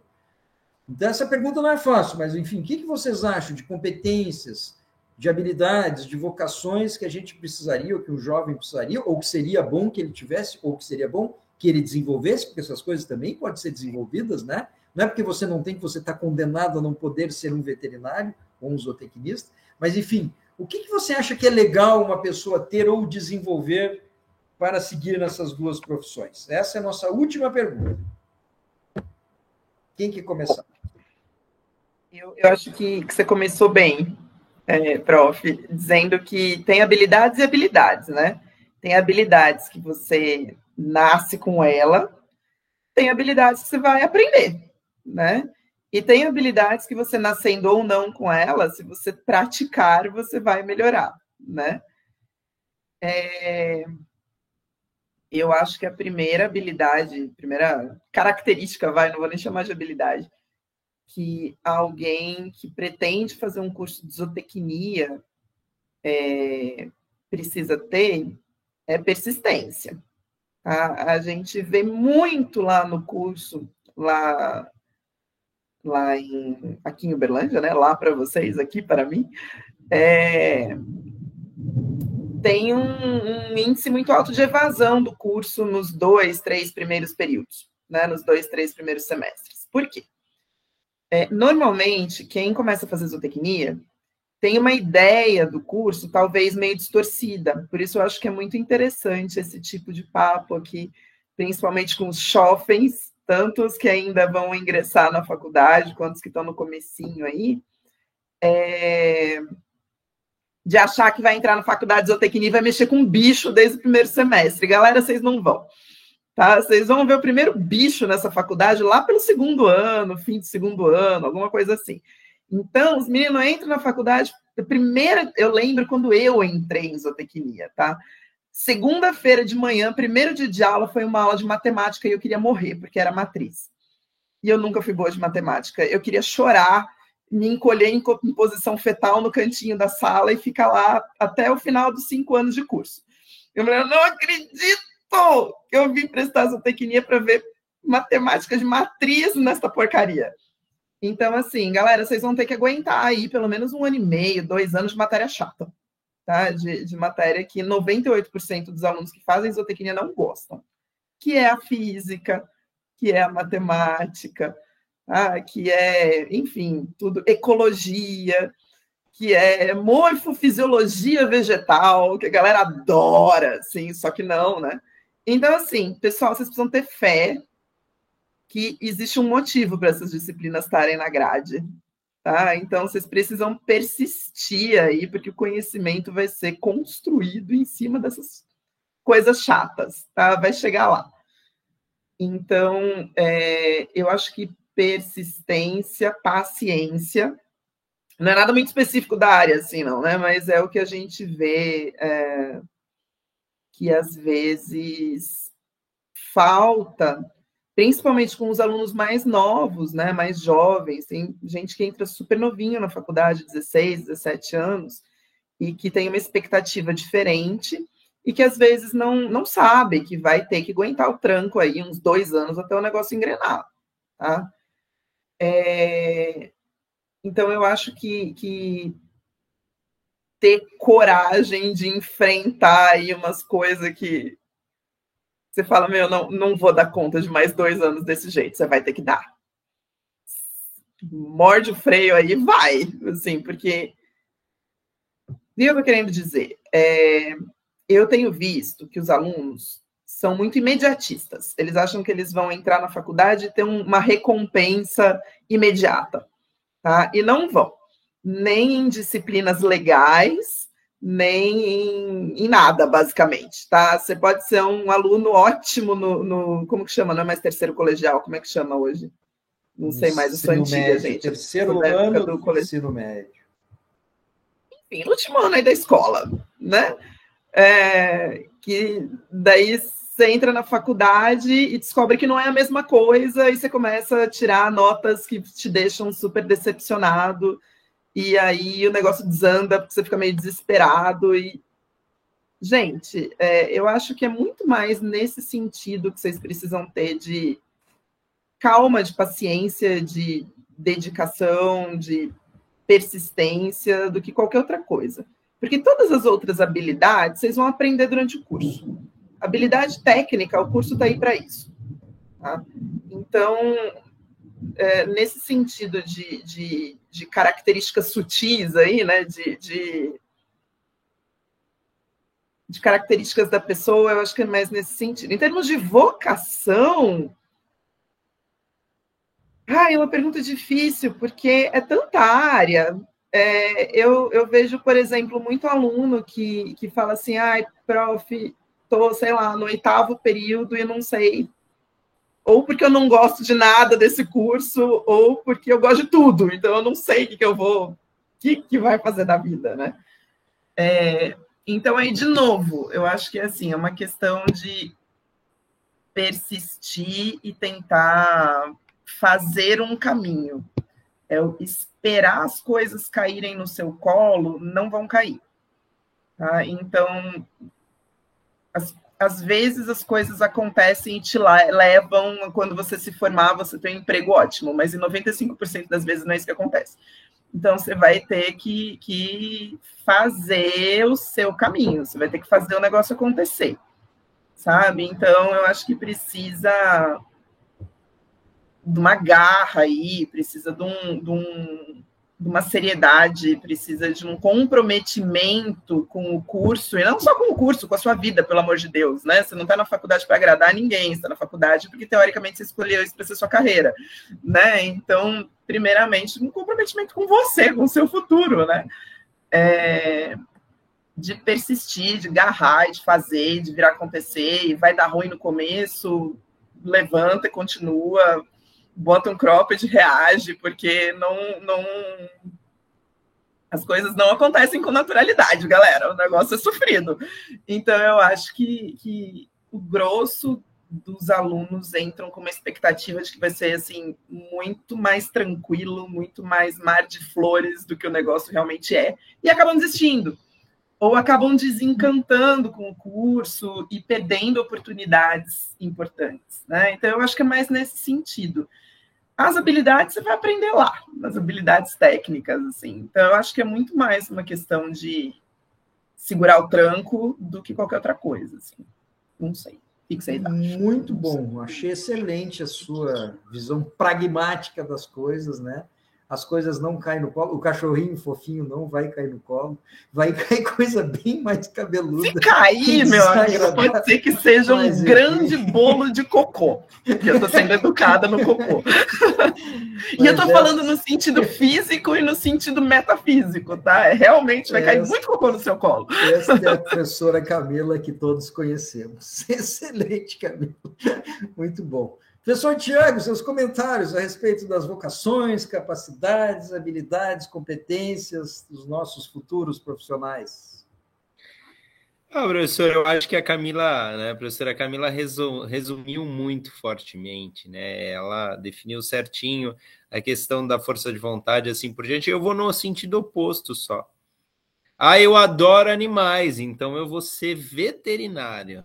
Não, não seja essa pessoa. Tá? Então, Nem zootecnia, tá, galera? Não é esse o caminho. Não, nenhum. É assim, uma coisa não não corresponde à outra, tá, pessoal? É, isso não é verdadeiro, mas é verdadeiro uma coisa interessante.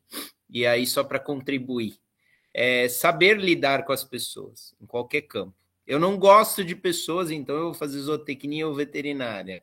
Não, aí você se isola, porque não gostar de pessoas é um grande problema nesse sentido a gente não gosta de muita gente, né?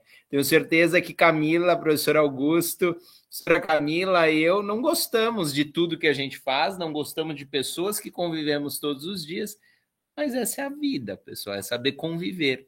Então você vai precisar lidar com pessoas e não é porque você gosta de animais que você vai fazer zootecnia ou veterinária, simplesmente. Apesar de que você vai ter que lidar com ambos e eu vou falar para vocês que às vezes é mais fácil lidar com os animais. Simplesmente isso.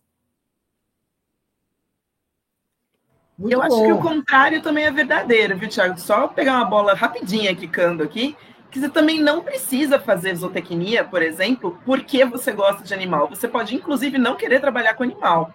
Sim, a, a gente sim. tem, assim, caso clássico, a nossa professora de estatística aqui na UFO, que é a Natasha, é, e ela sempre brinca que ela é a zootecnista mais fajuta que ela conhece, porque ela trabalha com estatística. E que ela odiava todas as aulas em que ela tinha que ver bicho, e que ela passou pela faculdade inteira sem comprar um par de botina. Porque ela odiava e achava aquilo horroroso. É... E tá felizona zootecnista trabalhando com estatística. E tá tudo certo. Sim. Muito bom, muito bom mesmo. Excelente, colegas, excelente conversa que nós tivemos. Eu vou dar um outro contra-exemplo. Eu sempre amei os animais, amo cada vez mais. Só que, bom, quando eu estava, enfim, a fazer vestibular, na cidade onde eu morava, nas duas universidades que tinham na minha cidade, a gente não tinha zootecnia. A zootecnia ainda era uma profissão nova naquela época, né? Já tem quase uns 30 anos, aliás, já tem 30 anos. Então, o que tinha de opção para mim, que gostava de trabalho, que gostava de bicho, era a veterinária e agronomia, né? Agronomia. Só que uh, eu, diferente do Tiago, eu não tinha coragem e não tenho até hoje para fazer algumas coisas. Eu tenho, meu estômago é fraco para muitas coisas que o, a, o curso da veterinária exige. Por exemplo, eu jamais, eu teria muita dificuldade, por exemplo, passar um bisturi num, num corpo de um animal. Tá? Até hoje eu desmaio para tirar sangue, por exemplo, sangue meu. Imagina se eu ia fazer uma coisa desse tipo, né? Então, o que, que eu fiz na época? Eu queria muito trabalhar com bicho, a veterinária não dava para mim por uma questão que eu sentia que eu não tinha vocação para isso, eu não, conseguiria fazer uma cirurgia, por exemplo, tá? Até hoje, como eu falei, tem muita dificuldade com isso. Então, o que, que tinha de mais parecido para mim? Não existia zootecnia, hoje existe né, nessa universidade que eu me formei, na época não existia. Aí eu fui para agronomia, que era o que tinha mais parecido. Mas olha que interessante, a agronomia começou, né? Eu acabei, uma série de outras coisas, me encantando pela parte vegetal. Pela parte vegetal e acabei fazendo quase tudo na parte vegetal, dentro da agronomia. Dei mais ênfase para a parte vegetal, mas nunca deixei de gostar muito dos animais, muito dos animais. E no último ano da agronomia, olha só, eu me interessei pela parte humana.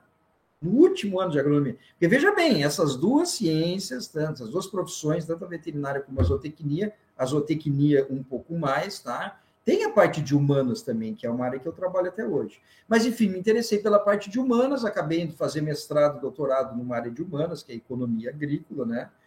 E comecei a trabalhar como economista agrícola, com a parte vegetal, vegetal, vegetal. Só que, eis que a vida me proporcionou um concurso né, na área de economia, só que numa faculdade de veterinária e zootecnia, que é a FMVZ, e que eu acabei fazendo o concurso, eu entrei e eu estou hoje até aqui. Ou seja, quis a vida que eu conseguisse trabalhar com os animais, que era o que eu sempre quis, ainda assim, na área de humanas, que é a área que eu, que eu gosto muito até hoje, né? É, apesar de ser agrônomo de formação, e as coisas acabaram de um jeito ou de outro, mais ou menos dando certo. Tá certo? Então, assim, tem vários caminhos, pessoal, para a gente se chegar em lugares bons, em lugares que são positivos, são agradáveis para nós. Para isso não tem muito segredo, acho que a Camila resumiu bem, tem que ser persistente, porque tudo é muito difícil, tá? A gente tem que ser persistente, tem que acreditar e tem que fazer sempre o melhor possível que a gente pode dentro daquilo que a gente tem de condições. Eu acredito muito que se a gente se dedicar sempre, fazer tudo correto, dentro das, sabe, sempre fazendo bem para os outros, tentando fazer o máximo possível, a vida, eu quero crer que a vida vai nos levar para um lugar bom, tá certo? Que muitas vezes nem a gente sabe muito bem qual é a gente é muito jovem, né? Cheio de sonhos e de, de possibilidades, nem sempre a gente sabe. Mas eu acredito muito que se a gente se dedicar e se a gente fizer as coisas certo, digamos assim, né? A vida vai nos levar para um lugar legal.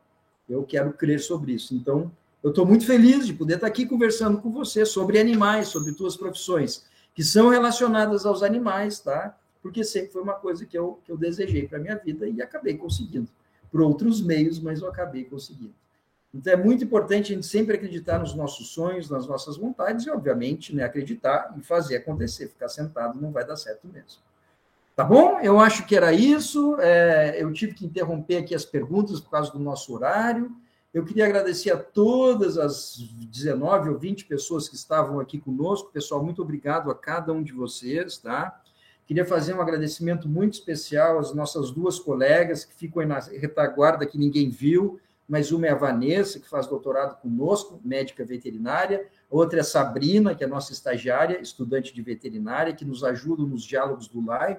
Então, Vanessa, Sabrina, muitíssimo obrigado por todo, todo a retaguarda aí para que isso acontecesse.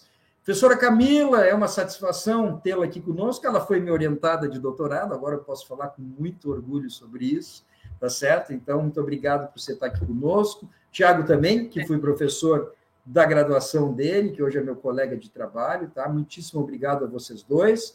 Eu vou passar a palavra para vocês, aqui é sempre os nossos convidados que encerram. Então, a minha participação eu encerro aqui, pessoal. Um grande abraço para todo mundo. Espero que essa conversa tenha sido agradável para vocês, contributiva para vocês. Muito obrigado mais uma vez. Eu me despeço, um abraço para todo mundo e passo a palavra para vocês dois encerrarem. Aí vocês veem quem quer fazer a ordem. Muito obrigado e uma boa noite para todo mundo. Para ímpar, né? Pode falar, Tiago. Não tenho muita coisa para falar, não. Está no mudo. Aí, foi. Vou deixar você encerrar, então. Muito obrigado. É, antes de você, muito obrigado para mim foi um prazer, sabe? Aquelas que você se sente bem de estar presente, de estar conversando, me senti no, no, sofá da sala conversando com vocês, então obrigado. Espero que, da mesma maneira que para mim contribuiu muito, espero que para cada um de vocês que, que nos ouviram também, foi dos, das 20 pessoas, foi contribuímos de alguma maneira. Então é simples assim. Senhor Gameiro, um prazer, eu sou um, um grande fã do senhor, isso é declarado, né? E Camila, um prazer estar contigo também, foi muito gostoso. Obrigado a todos. Obrigado às meninas que também nos ajudaram aí hoje. Obrigado. Obrigada a todo mundo, obrigada pelo convite. Também achei o bate-papo muito legal, muito gostoso.